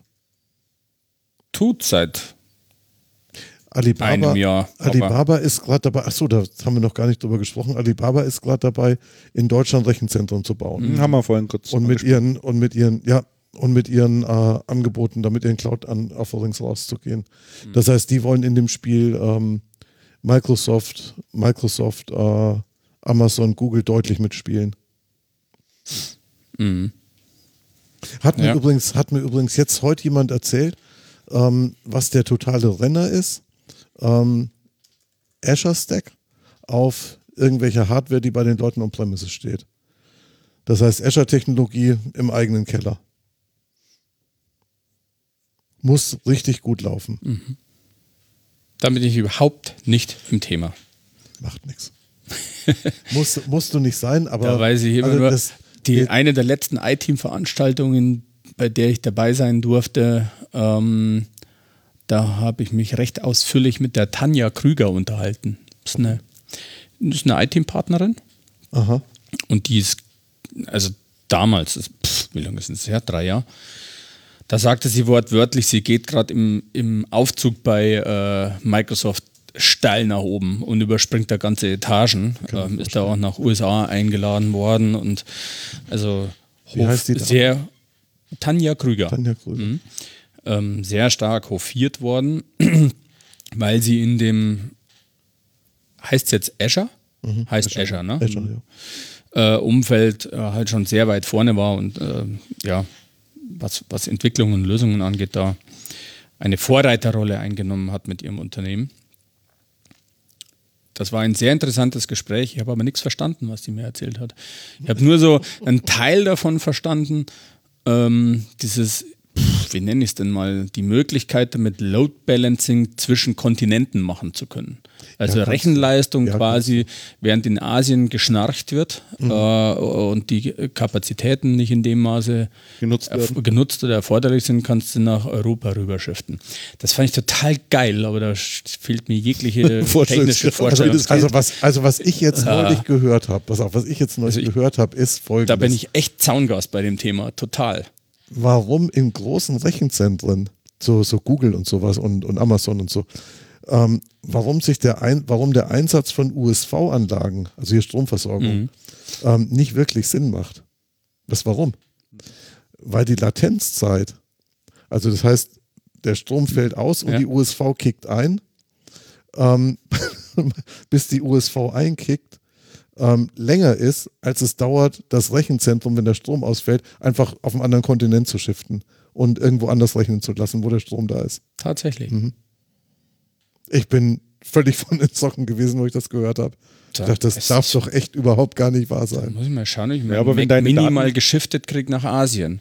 Weil mein USV funktioniert gut, hält acht Stunden. Aber wenn das irgendein Mac Mini in Asien übernehmen kann, sollte ich vielleicht ins mal. Azure einsteigen. Da liegen dann halt aber auch deine Daten, ne? So Da habe ich ja mal grundsätzlich kein Problem damit. Aber das ist, aber es ist echt nicht. nicht. zu fassen, oder? Also was, was Also da nochmal, an, an ich, äh, Infrastruktur steht und wie das inzwischen, das ist der Hammer. Ich habe keine Ahnung, was das ist und was es kann. Bin da vollkommen planlos. Es ist wirklich, es ist wirklich irre. Und ähm, ganz interessant, Microsoft hat die ähm, Unterstützung der Partner, die breite Unterstützung, die es gab, massivst zurückgefahren.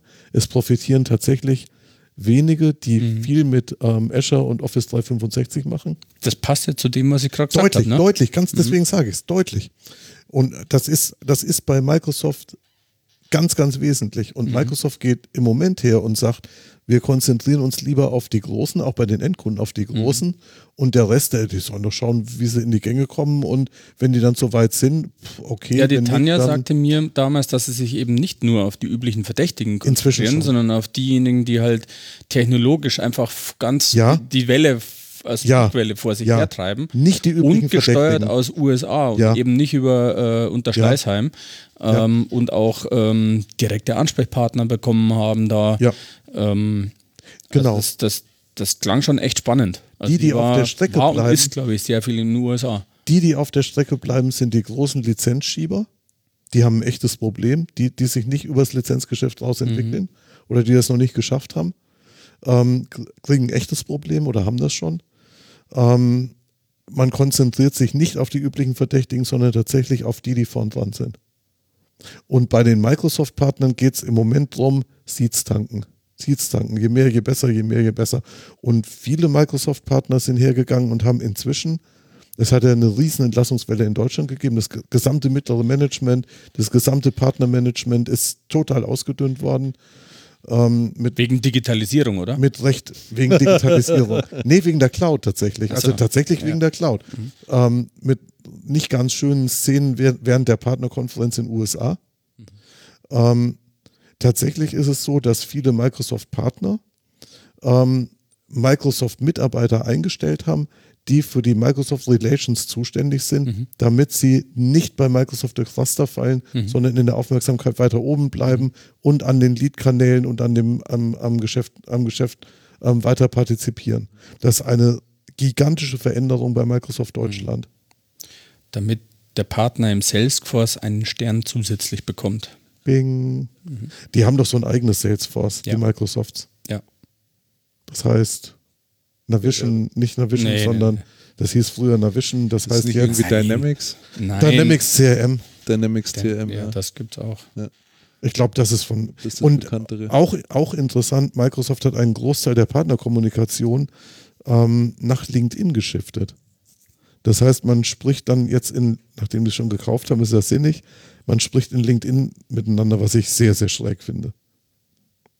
Äh, Woran erkennt man das oder, oder, oder wie kriegt man das mit? Also ist Ja, das direkte kom- Kommunikation? Nein, Microsoft kommuniziert das an die Partner. Also die Partner haben ein Anschreiben gekriegt, in dem stand drin, oder gibt es so ähm, eine microsoft wir machen, große? wir oder was? machen viele Kanäle zu.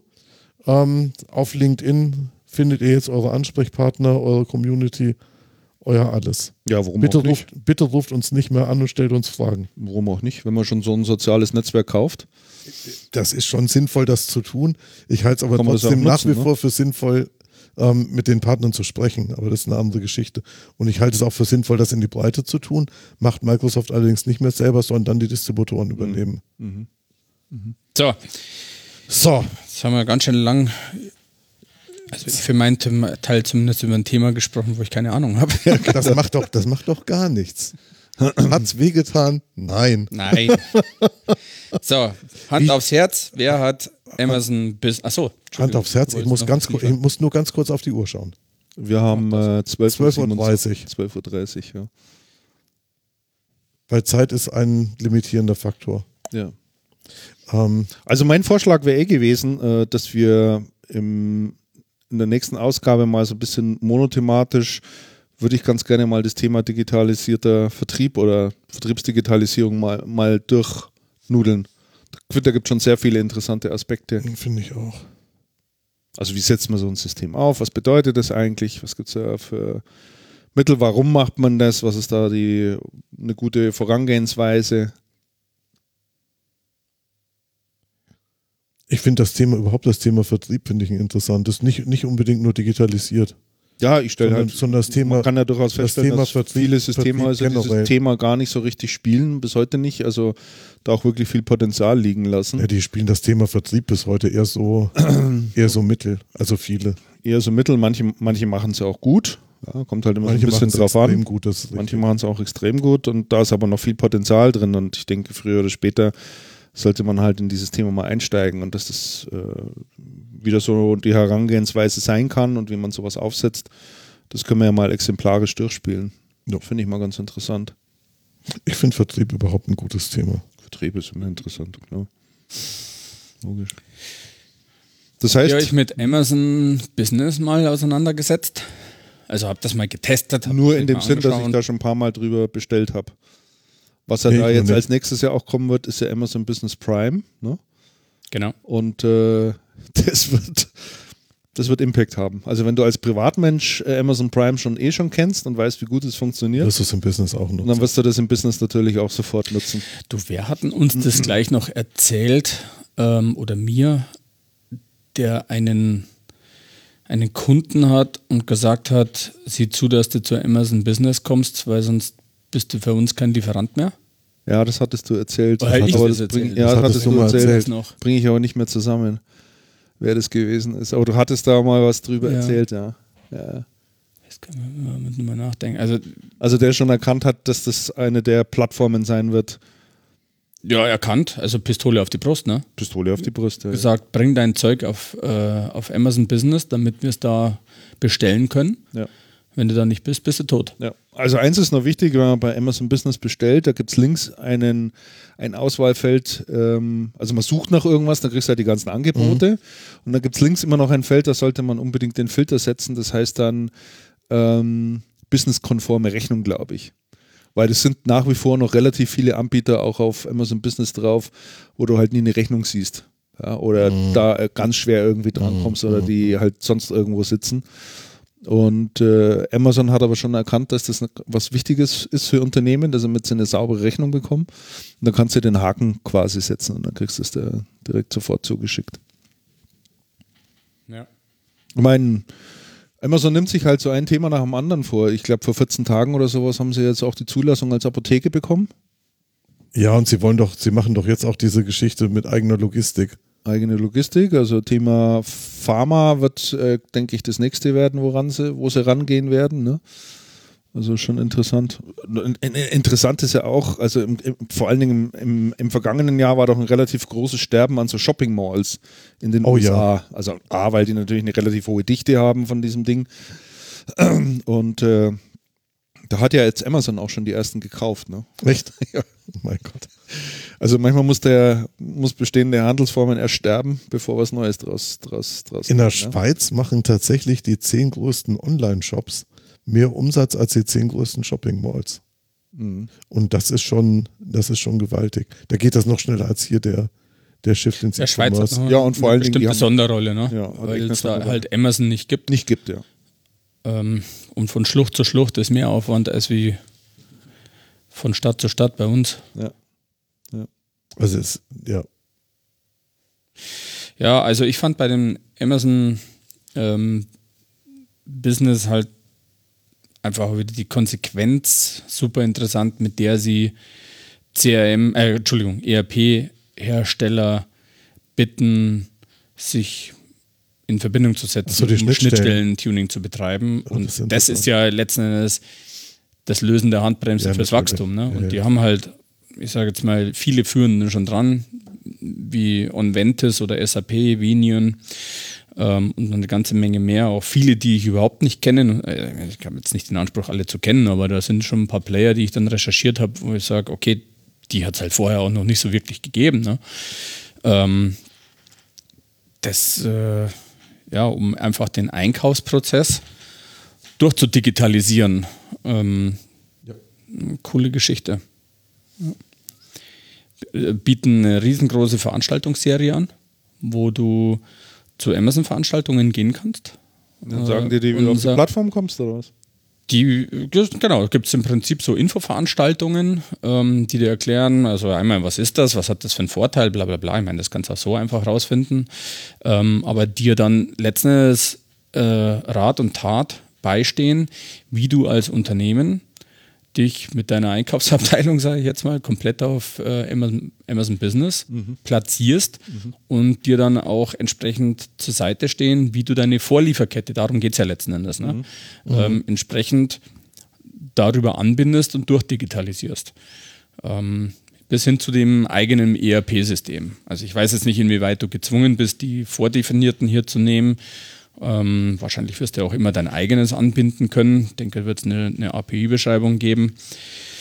Aber das ist schon, ja, mächtig. Also finde ich erstaunlich, dass das so hat, ich weiß nicht, bei euren Kontakten nehmt ihr das wahr, dass das wahrgenommen wird, Amazon Business? Ich habe noch nie jemand Ich, speziell ich danach empfinde gefragt. das als echte. Bedrohung. Ich muss, Also nicht ich, muss, ich jetzt, sondern Ja, ja. also wenn ich so, ich müsste mal nachfragen. Die meisten Leute erzählen das ja nicht, aber wenn du dann nachfragst, dann kommt ganz oft, oh ja. Ja. Ich muss mal also nachfragen. ich nehme jetzt mal ein Beispiel. Ne? Ich habe vor kurzem einen Podcast angehört, ich glaube Kassenzone, ähm, da, da war der Gründer von, oh, ich und Namen, also sehr große Agentur da, ähm, nebenbei mal mein Smartphone durchschauen, die sich vor, ich glaube, zwei Jahren an den Accenture verkauft haben. Einfach aus Wachstumsgründen. Aha. Also auch die Nachricht bekommen haben, hey Sportsfreunde, wir brauchen mal irgendwie so 200, 300 Leute gerade eben zum Thema Digitalisierung, könnt ihr mir die liefern oder nicht? Und er sagt, wir waren eigentlich immer so auf Platz drei von den Digitalagenturen in Deutschland und wachsen jedes Jahr mit 15 Prozent organisch. Ne? Also eigentlich gesundes Wachstum, rutschen aber trotzdem runter, irgendwie im Vorjahr oder Vorvorjahr auf Platz 9 und jetzt irgendwie demnächst, ich weiß nicht, was wir 12 oder 15 oder irgendwie sowas. Also obwohl sie wachsen, werden sie verdrängt. Und die, von denen sie verdrängt werden, das sind nicht andere Digitalagenturen, sondern das sind ähm, Tech-Unternehmen. Ähm, und die haben sich eben verkauft an Accenture, was ich sehr konsequent finde. Ich halte den Typen auch echt für einen Brainy.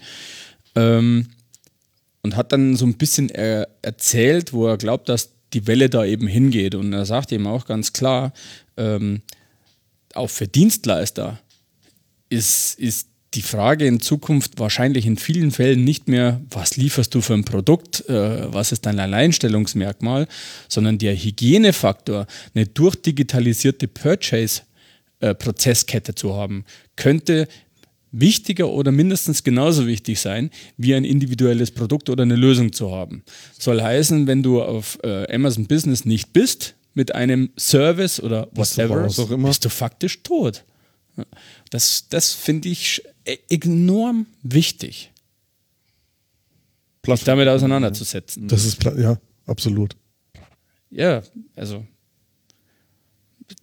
wird ja seit zehn Jahren besprochen, Plattform as a Service, aber jetzt haben wir halt wieder einen, der es so dermaßen konsequent in den Markt hineintreibt.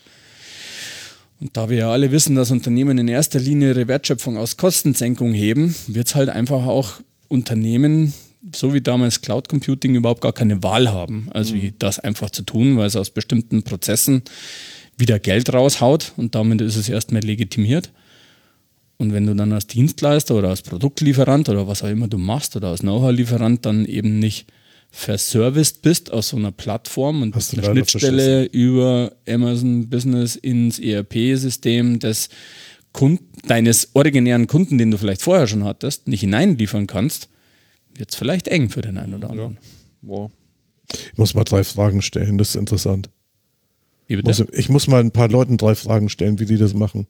Das ist absolut interessant. Ja. Naja, Habe ich noch nie drüber nachgedacht. Interessant. Gut. Haben wir Okay. noch Themen? am Ende, wir sind doch jetzt bei 5%. Themen haben wir ohne Ende.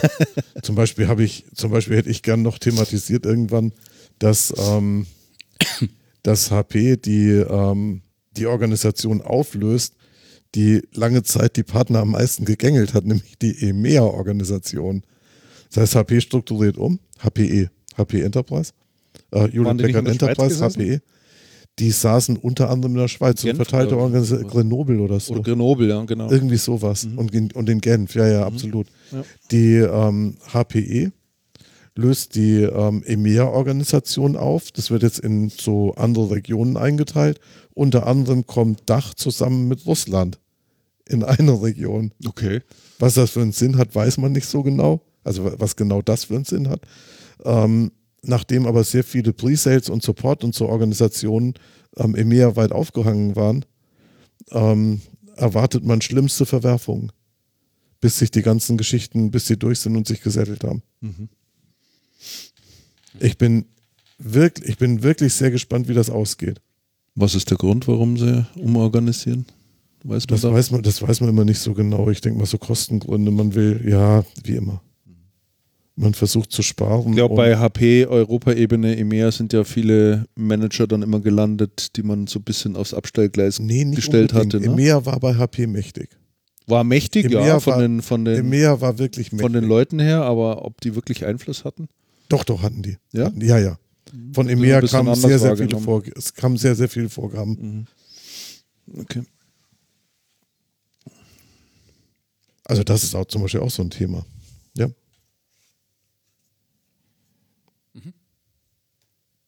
So, was noch? Haben wir noch einen Pick? Ich habe zwei. Echt? Das ist gut, ich habe keinen. Gar keinen dabei. Ich habe eine ganz andere Frage. Welcher von den äh, vier hinter Gaffer stehenden Unternehmen glaubt ihr, gibt es in zehn Jahren noch?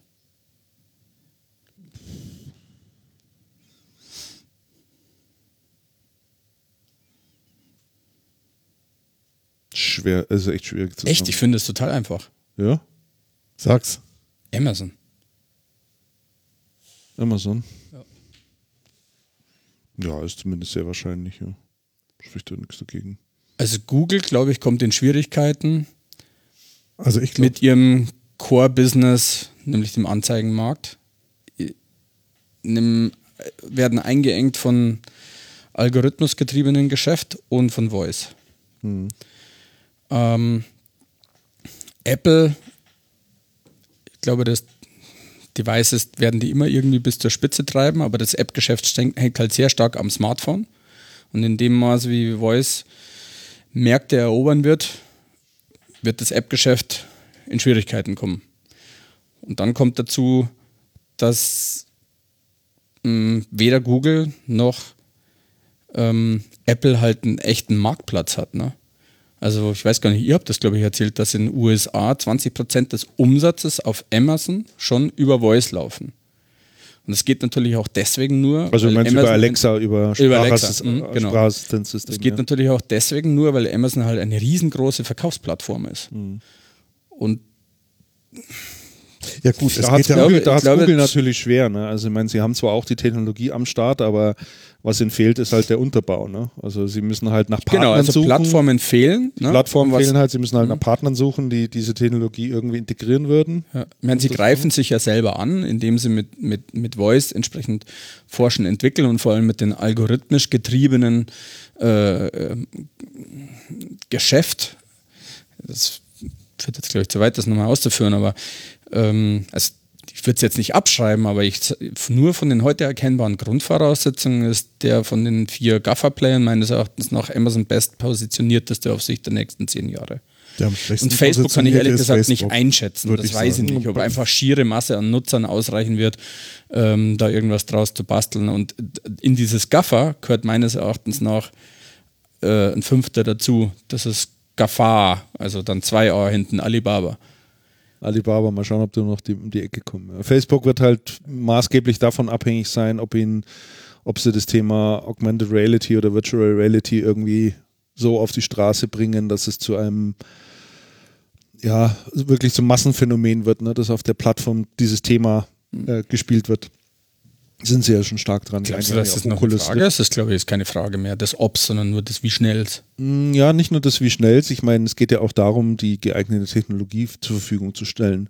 Ja, man, technologisch gibt es ja heute. Es gibt eine Oculus Rift, aber keiner rennt, halt mit so einem Ding durch die Gegend. Ne? Glaubst du, Äh, dass das Kabel notwendig sein gebunden wird? und so weiter. Bitte? Ich glaube nicht mehr, dass das notwendig sein wird.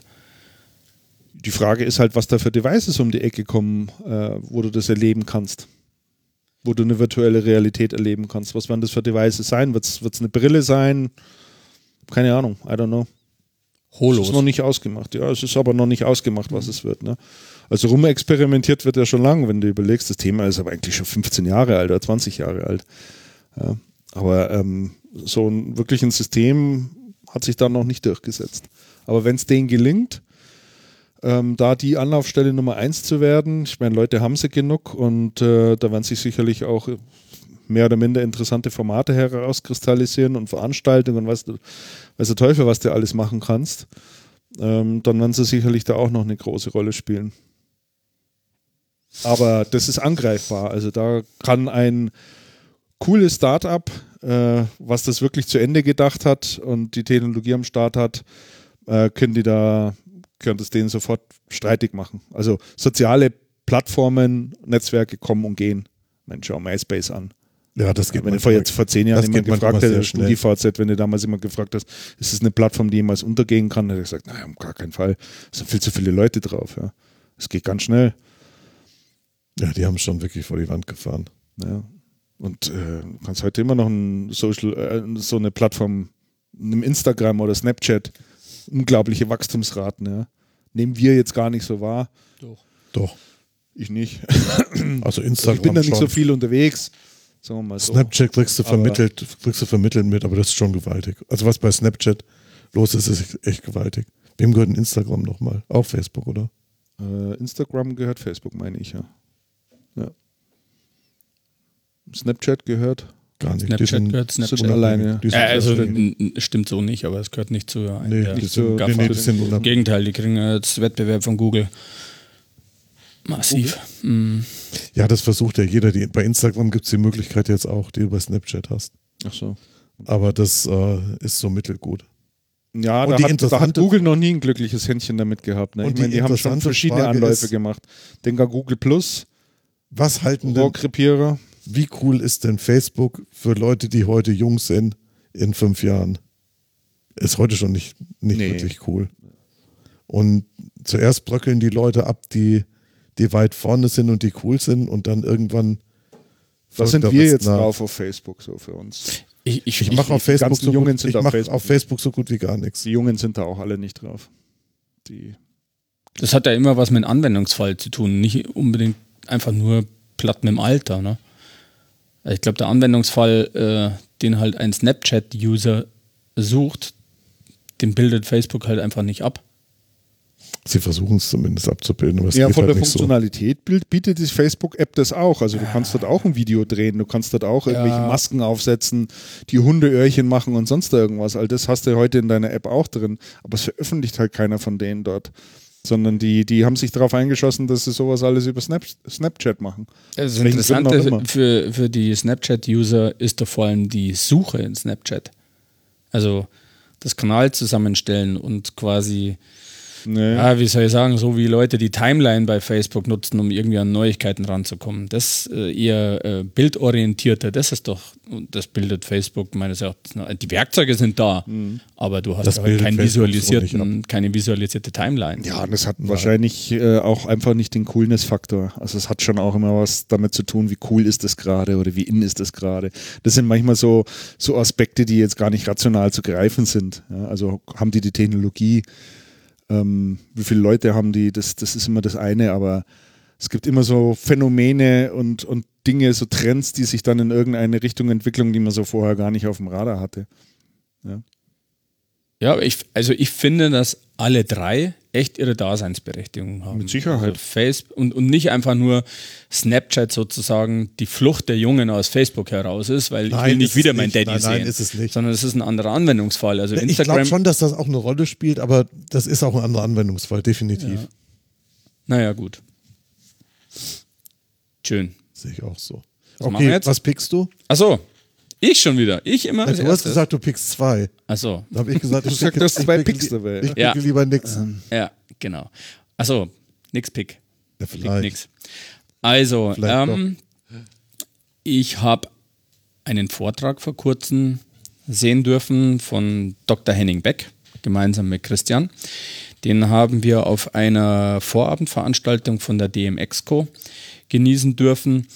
Und ich fand den deswegen interessant, weil er ziemlich cool dargestellt hat in der Kernaussage, es gibt keine künstliche Intelligenz. Mhm. Und ähm, hat dann beschrieben, was künstliche Intelligenz eigentlich ausmachen würde, um sie mit menschlicher Intelligenz vergleichen zu können.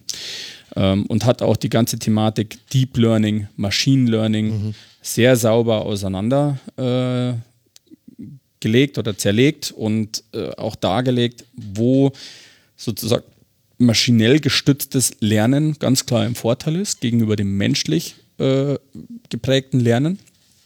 Und auch dargelegt, warum wir Meilen davon entfernt sind, wirklich künstliche Intelligenz zu bekommen. Ja, wir haben heute Algorithmen, die in der Lage sind, durch Beobachten von Ereignissen, auch Stimmt, Ereignisse, Muster zu, erkennen. Muster zu erkennen, auch neu zu interpretieren ähm, und, und quasi sich in einer gewissen Range neue Verhaltensweisen oder Reaktionen oder was auch immer anzueignen, Stichwort äh, äh, selbstfahrende Systeme mhm. ähm, oder viele andere Dinge.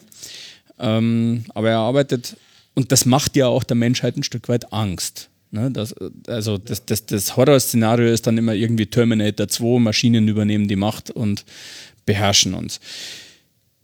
Das würde ich nicht ganz von der Hand weisen, aber es lohnt, sich mal mit den Aussagen von Dr. Henning Beck auseinanderzusetzen, der eine ganz andere Position einnimmt und sagt, das menschliche Gehirn ist derzeit das einzigste und mit Abstand äh, ein System, was in der Lage ist, Ideen zu gebären und erklärt genau, wie das denn funktioniert und warum eine Maschine das nicht einnehmen kann. Und auch auf Sicht nicht wird einnehmen können, sondern die werden immer nur aus einem Bestand heraus mit einer äh, auch sich selbst befruchtenden, algorithmisch äh, weiterentwickelnden Optimierung, sage ich mal, äh, uns viel Arbeit abnehmen. Aber es wird nie eine ganz neue Idee geboren werden, aus dem Nichts heraus. Mhm. Das ist jetzt sehr vereinfacht dargestellt, aber ich fand das total spannend. Ähm, und darum ist mein erster Pick eben der Dr. Henning Beck, der zahlreiche Videos auf YouTube hat. Ich stelle, gebe ich dir dann, Christian, ne, Nachtrag mal. Ähm, einen seiner Vorträge ein, die da zu erkennen sind. Da er, ähm, wie nennt man das, äh, Vortrag as a Service verkauft, ähm, also bezahlt Redner ist, ähm, kann man leider die Folien, die er im Hintergrund bei dem Vortrag da auf der TED-Konferenz einblendet, nicht sauber lesen, weil er sie abdunkelt. Klar, das ist sein Know-how. Wir haben sie auch nicht bekommen. Wir, hatten ja wir haben sie auch nicht bekommen. Na, ich fand es total genial, auch seine Darstellungsform so trivialisiert und vereinfacht. Klasse, einfach mhm. auch sehr unterhaltsam. Also er ist ein sehr gutes Gesamtpaket. Ähm, und den beispielsweise, den würde ich auch einfach mal für eine Veranstaltung buchen. Den kann man sich leisten, der ist im äh, mittleren, unteren, vierstelligen Bereich, den finde ich echt klasse, den Typen. Mhm. So, das wäre mein erster Pick und den Link von YouTube zu seinem Channel oder zu seinem TED-Vortrag. Steht der hier ein. schon drin, ne? Mhm. Habe ich schon rein? Ja, hast Na, schau drin, mal, ich habe ja. meine Hausaufgaben gemacht. Ja. Ne? ja. ja. Zweiter auch gleich? Gleich hinterher. Okay. Andreas, du hast ja keinen, hast du gesagt? Nee. Also, ich habe auch keinen heute dabei. Das ist total oldschool eine Buchempfehlung. Für geschlagene 26,90 im Paper oder 21,99 als E-Book. Und zwar heißt das Buch Neuronale Netze selbst programmieren. Oh. Da war ich natürlich total geflasht von, von äh, der, der Plattform von, ähm, äh, was wir vorher gesagt haben, hier für Google. Startups von Google, genau, und habe mir dann eben diese äh, Machine Learning-Geschichten dann näher angeschaut. Und in dem Zusammenhang dann als totaler Nixkönner mal versucht, mich in die Materie neuronale Netze einzuarbeiten, was ja wirklich hochspannend ist. Man redet da immer so ganz flapsig und schnell darüber, aber ich habe dann festgestellt, eigentlich habe ich gar keinen Plan davon, was, was das wirklich bedeutet. Und dann habe ich mich mal auf die Suche gemacht und habe dann dieses, das, das so schaut es aus, ne? also lila-weiß. Aber kennt ihr noch diese schwarz gelben Bücher, so irgendwie Statistik für Dummies, die nee, nee, Dummy-Serie? Ja, ja. Ach so, ja. Eigentlich ja, ist das so ein Buch. Ähm, also das kann ich wirklich nur empfehlen, wer sich damit mal beschäftigen möchte und weil wir uns sowieso gerade mit der ganzen Python-Thematik äh, auseinandergesetzt haben in anderen Zusammenhang, fand ich das super cool und Was lernt man da? Also was, was, was kriegt man da vermittelt da drin? Wie man das selbst, also erstmal, was es ist, gr substanzielles Grundwissen erstmal ähm, in einer Sprache, die halt eben auch ich verstehe, mhm. sehr unterhaltsam. Ähm, man lernt mathematische Konzepte kennen, ähm, die auch für äh, äh Mathematikdeppen wie mich trotzdem mal so, ja, wie soll ich sagen, so Grundrezepte darstellen, mhm. wie was ineinander greift und warum man sowas braucht, um auch sowas machen zu können. Ähm, ist recht populär geschrieben natürlich, ähm, aber also ich empfehle es deswegen, weil es wirklich normal verständlich ist und zu einer Materie, wo, glaube ich, viele inklusive mir einfach abwinken würden und sagen, okay, alles klar, das muss ich mir jetzt in meinem Lebenslauf nicht mehr antun, aber das, äh, äh, das, das macht wirklich Spaß und das endet damit, dass du zum Schluss hingehen kannst und ein Rezept dafür hast, ein neuronales Netz auf dem Raspberry Pi aufbauen zu können. Und das fand ich total klasse. Mhm. Und den, den shoppst du dir jetzt, so ein Raspberry Pi und, und lötest ihn zusammen? Ach, der liegt da irgendwie schon zahlreich in irgendwelchen Schubladen bei mir rum. Also die, die Raspberry Pi Phase habe ich mal inspiriert von Frank Röbers angefangen. Das war, keine Ahnung, das ist auch schon zehn Jahre her oder so. Ja. Nein, nicht ganz. Ja, ja nicht ganz, aber also so sechs, sieben Jahre, sechs, sieben Jahre das bestimmt, bestimmt schon, ja, ja. ja. Genau. Das da kannst du dich hier mit Martin von Efficient mal kurz schließen, weil der ist Raspberry Pi Bastler. Der hat mhm. schon Platinen geätzt hier drüben in der Teeküche. Ja. Da das finde ich interessant äh, unter dem Aspekt Kinder an Programmierung heranführen und so weiter. Aber also den, so ein Ding kaufst du ja fix und fertig für. Die kaufst du fix und fertig, musst ja. nicht selber zusammenlöten. Ja. Kannst du beide Wege gehen. Aber so, um Kinder an Programmierung heranzuführen, ist das sicherlich eine ganz gute Plattform. Ja. Wobei Lego da ja auch unheimlich viel macht ja, mittlerweile. Ne? Also gibt es einmal dieses, nicht nur das Lego Technik, sondern es gibt der Lego Mindstorm.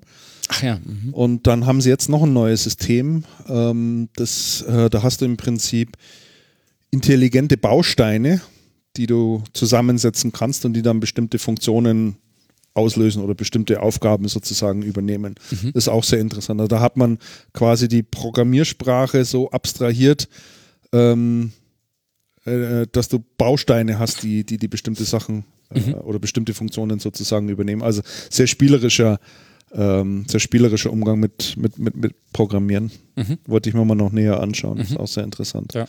Also zu dem Buch stelle ich den Link dir auch zur Verfügung, weil das gibt es in keinen der üblichen Shops. Tatsächlich. Okay. Das ist eine Übersetzung. Mhm. Das heißt, kriegt man dann gar nicht auf Kindle drauf. Wenn es Amazon nicht hat. Ja, doch, es gibt schon als E-Book. Mhm. Genau. Das waren meine zwei. Sehr gut. Hast du auch einen? Nee, ich habe keinen dabei.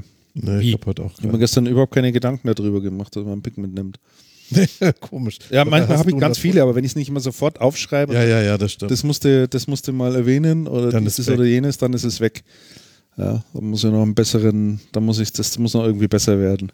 Irgendwann. Dann habe ich noch einen dritten in Zukunft Pick. einfach der Alexa sagen. Ich habe einen interessanten, ich habe Mein dritter Pick wäre, vergesst nicht eure Air Berlin App zu löschen. ja, okay. Ich habe einen, Inter hab einen interessanten Blog, den, den empfehle ich jetzt. Muss ich bloß mal schauen. Nee, das stimmt nicht. Warum stimmt das denn jetzt nicht? Das darf doch echt nicht wahr sein. Ich habe nämlich einen recht interessanten Blog, den ich immer lese, auf dem diese, ähm, auf dem diese amerikanische Diskussion über ähm, Kaspersky sehr früh aufgekommen ist. So, ich habe, da ist er. Der Blog heißt Lawfare, das ist ein amerikanischer Blog, Lawfare. Mhm. Also ähm, LAW. LAW Fahre. Oder Fair, achso. Genau, Fair lawfareblog.com, mhm. ähm, der immer wieder so, der, der, wird von Rechtsanwälten gemacht. Von Rechtsanwälten und Richtern, die da, die da schreiben. Mhm. Also Leute, die wirklich definitiv viel Ahnung von amerikanischer Rechtsprechung und vom ganzen Rechtssystem haben. Und die bewerten dann Dinge, die gerade aktuell sind. Zum Beispiel gibt es eine total interessante ähm, Diskussion über die Zukunft von IT-Security, wie, wie sich die Dinge weiterentwickeln. Ein sehr interessantes, ähm, eine sehr interessante, ähm, ein sehr interessantes Interview mit der ehemaligen ähm, IT-Security-Beraterin von ähm, Bush und Obama. Die hatten tatsächlich dieselbe Beraterin, die kam von der Bush-Regierung, hat das bei Obama dann weitergemacht. Boah, ähm, ist ist neu. Ist neu. Hm? Ist der unübersichtlich. Der ist brachial unübersichtlich, er ist total verzweigt. Und es gibt einen Podcast. Sehr gut. Und es, und es gibt einen Podcast, den habe ich aber noch nicht gehört. Aber die haben sehr, sehr gute Beiträge. Man kann die amerikanische Politik, die im Moment, also das, was amerikanisch in, der, in der amerikanischen Politik gerade läuft, ähm, sehr viel besser einsortieren, weil halt viele Aspekte sind, hier sind die Diskussionen immer sehr verkürzt und die gehen dann mitunter zu tief ins Detail. Aber es lohnt sich absolut reinzuschauen und vor allem unter dem Hinblick ähm, IT-Security, was läuft da eigentlich? IT-Security, Cybercrime, die Entwicklungen werden das sehr schön, sehr schön dokumentiert. Wenn man wissen will, ob ähm, Trump dann Chancen hat, abgesetzt zu werden oder ob die Amerikaner Chancen haben, Trump abzusetzen, das kann man da auch nachlesen. Der Relevanz von diesen Gesetzen, was das alles bedeutet, die Untersuchung, das wird da auch sehr schön aufgedröselt. Das ist aber es ist aber schon der- was für Liebhaber, oder? Naja, sagen wir mal so. Die, ähm, es ist ja neulich die Diskussion mal aufgekommen, dass die amerikanischen Behörden eigentlich Kaspersky nicht empf also empfehlen, Kaspersky nicht zu kaufen. Genau, das ging mal. Ja. Genau, das ist ja, das ist ja rumgegangen, das war jetzt irgendwann im Sommer. Drei Monate vorher war auf diesem Blog exakt ein Artikel, ein Beitrag genau in die Richtung. Warum man Kaspersky nicht warum man eigentlich, warum eigentlich die amerikanische Regierung empfehlen sollte, Kaspersky nicht einzusetzen und warum das die öffentlichen Stellen nicht tun sollten. Und das hat sich wirklich in der Diskussion, das hat sich sehr stark gedeckt. Und ich denke, da liest man die Sachen eine ganze Ecke früher, Wie da als dann der- die Diskussionen kommen. Wie ist denn der Fall äh, Kaspersky da eigentlich ausgegangen? Ich hatte so zunächst den Eindruck, der, oder ist gar, der ist noch gar nicht ausgegangen. Kaspersky legt ja jetzt offen. ja, Ähm, also die Reaktion von, also in den USA wird Kaspersky nicht empfohlen. aber ich glaube, das geht schon einen Schritt weiter. sowieso Das letzte, was ich gehört habe, ist, dass es schon über die Empfehlung darüber hinausgegangen ist. für ne? öffentliche untersagt. Aha, okay. für öffentliche untersagt. Und die Empfehlung aber für Firmen ist auch nicht auf Kaspersky zu setzen. Kaspersky legt daraufhin offen, macht so eine Transparenzinitiative. also äh, ist, äh, ist schon wesentlich weiter als äh, ist quasi ein russisches Produkt und man, Ja, ja. man, man basht es jetzt sozusagen, sondern es gibt schon ernst, ernsthafte Vorwürfe oder Also es war, also der, ähm, der Beitrag ging schon deutlich über Bashing hinaus. Also der, der, es ging nicht um Bashing. Es ging nicht um Bashing, sondern es ging um die, ähm, um die Verflechtung in, zwischen russischer Wirtschaft und russischer Politik. und russischen Und- Geheimdiensten. Und den, klar, das gehört ja zum, zu diesem ganzen politischen ähm, Instrumentarium dazu.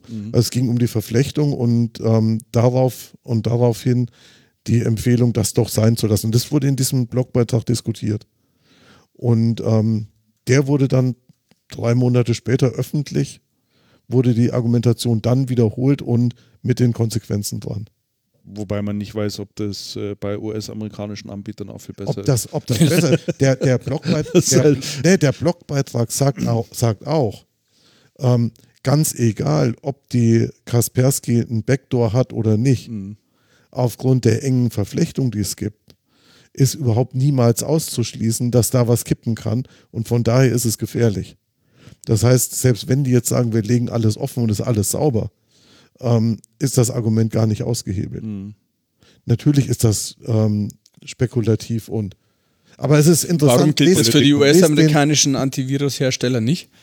Bitte? Warum gilt das umgekehrt nicht für die amerikanischen? Das kann ich dir sagen, weil Ja. die mit der russischen Politik nicht verflochten sind. Ja. Deswegen.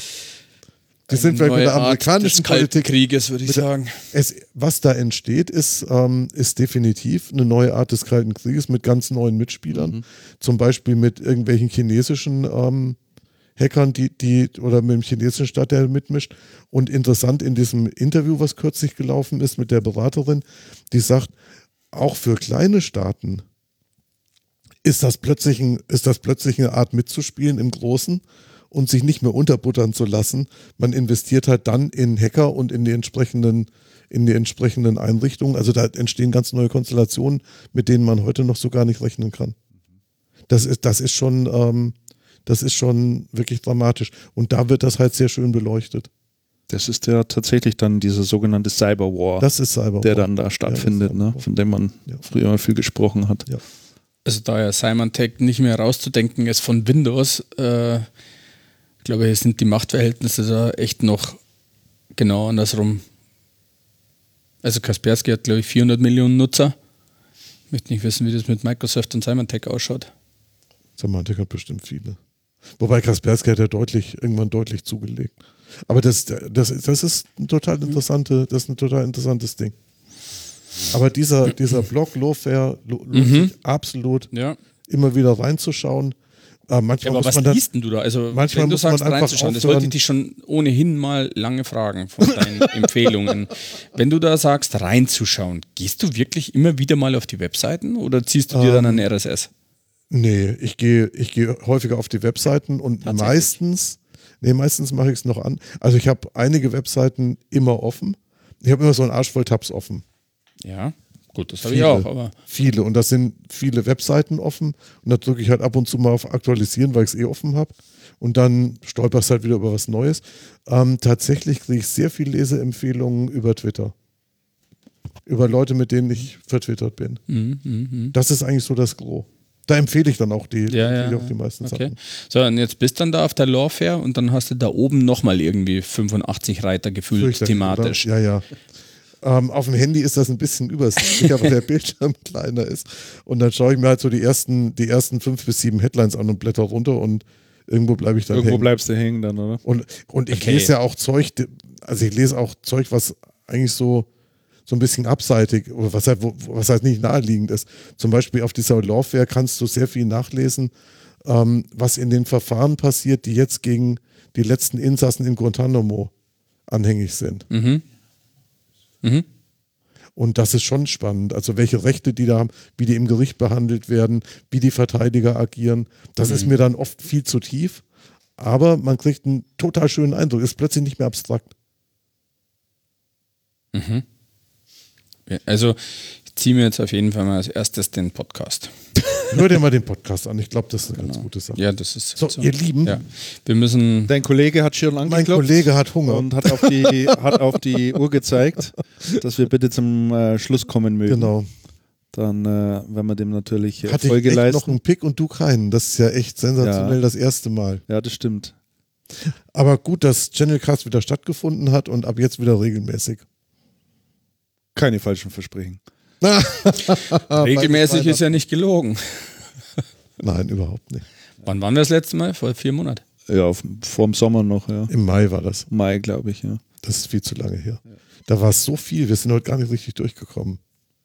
Ja, was heißt nicht durchgekommen? Mein, manche Sachen lohnt es sich halt jetzt auch nicht mehr drüber zu sprechen. Das weil stimmt. echt schon, echt schon Und uralt durchkommen, ist. Ne? und durchkommen tut man eigentlich nie. Ähm, Das kommt man auch nicht, wenn man es wöchentlich macht. ja, das stimmt schon. Genau. Ja, dann trotzdem, danke fürs Dabeisein und äh, Ja, Dann- schön, dass wir wieder online sind. schön, dass wir wieder online sind. Und dann bis zum nächsten Mal. Ne? Bis zum Auf nächsten unbestimmte Mal. Zeit. Okay. Ciao, servus, ciao. Tschüss. Auf Wiederhören. Ciao.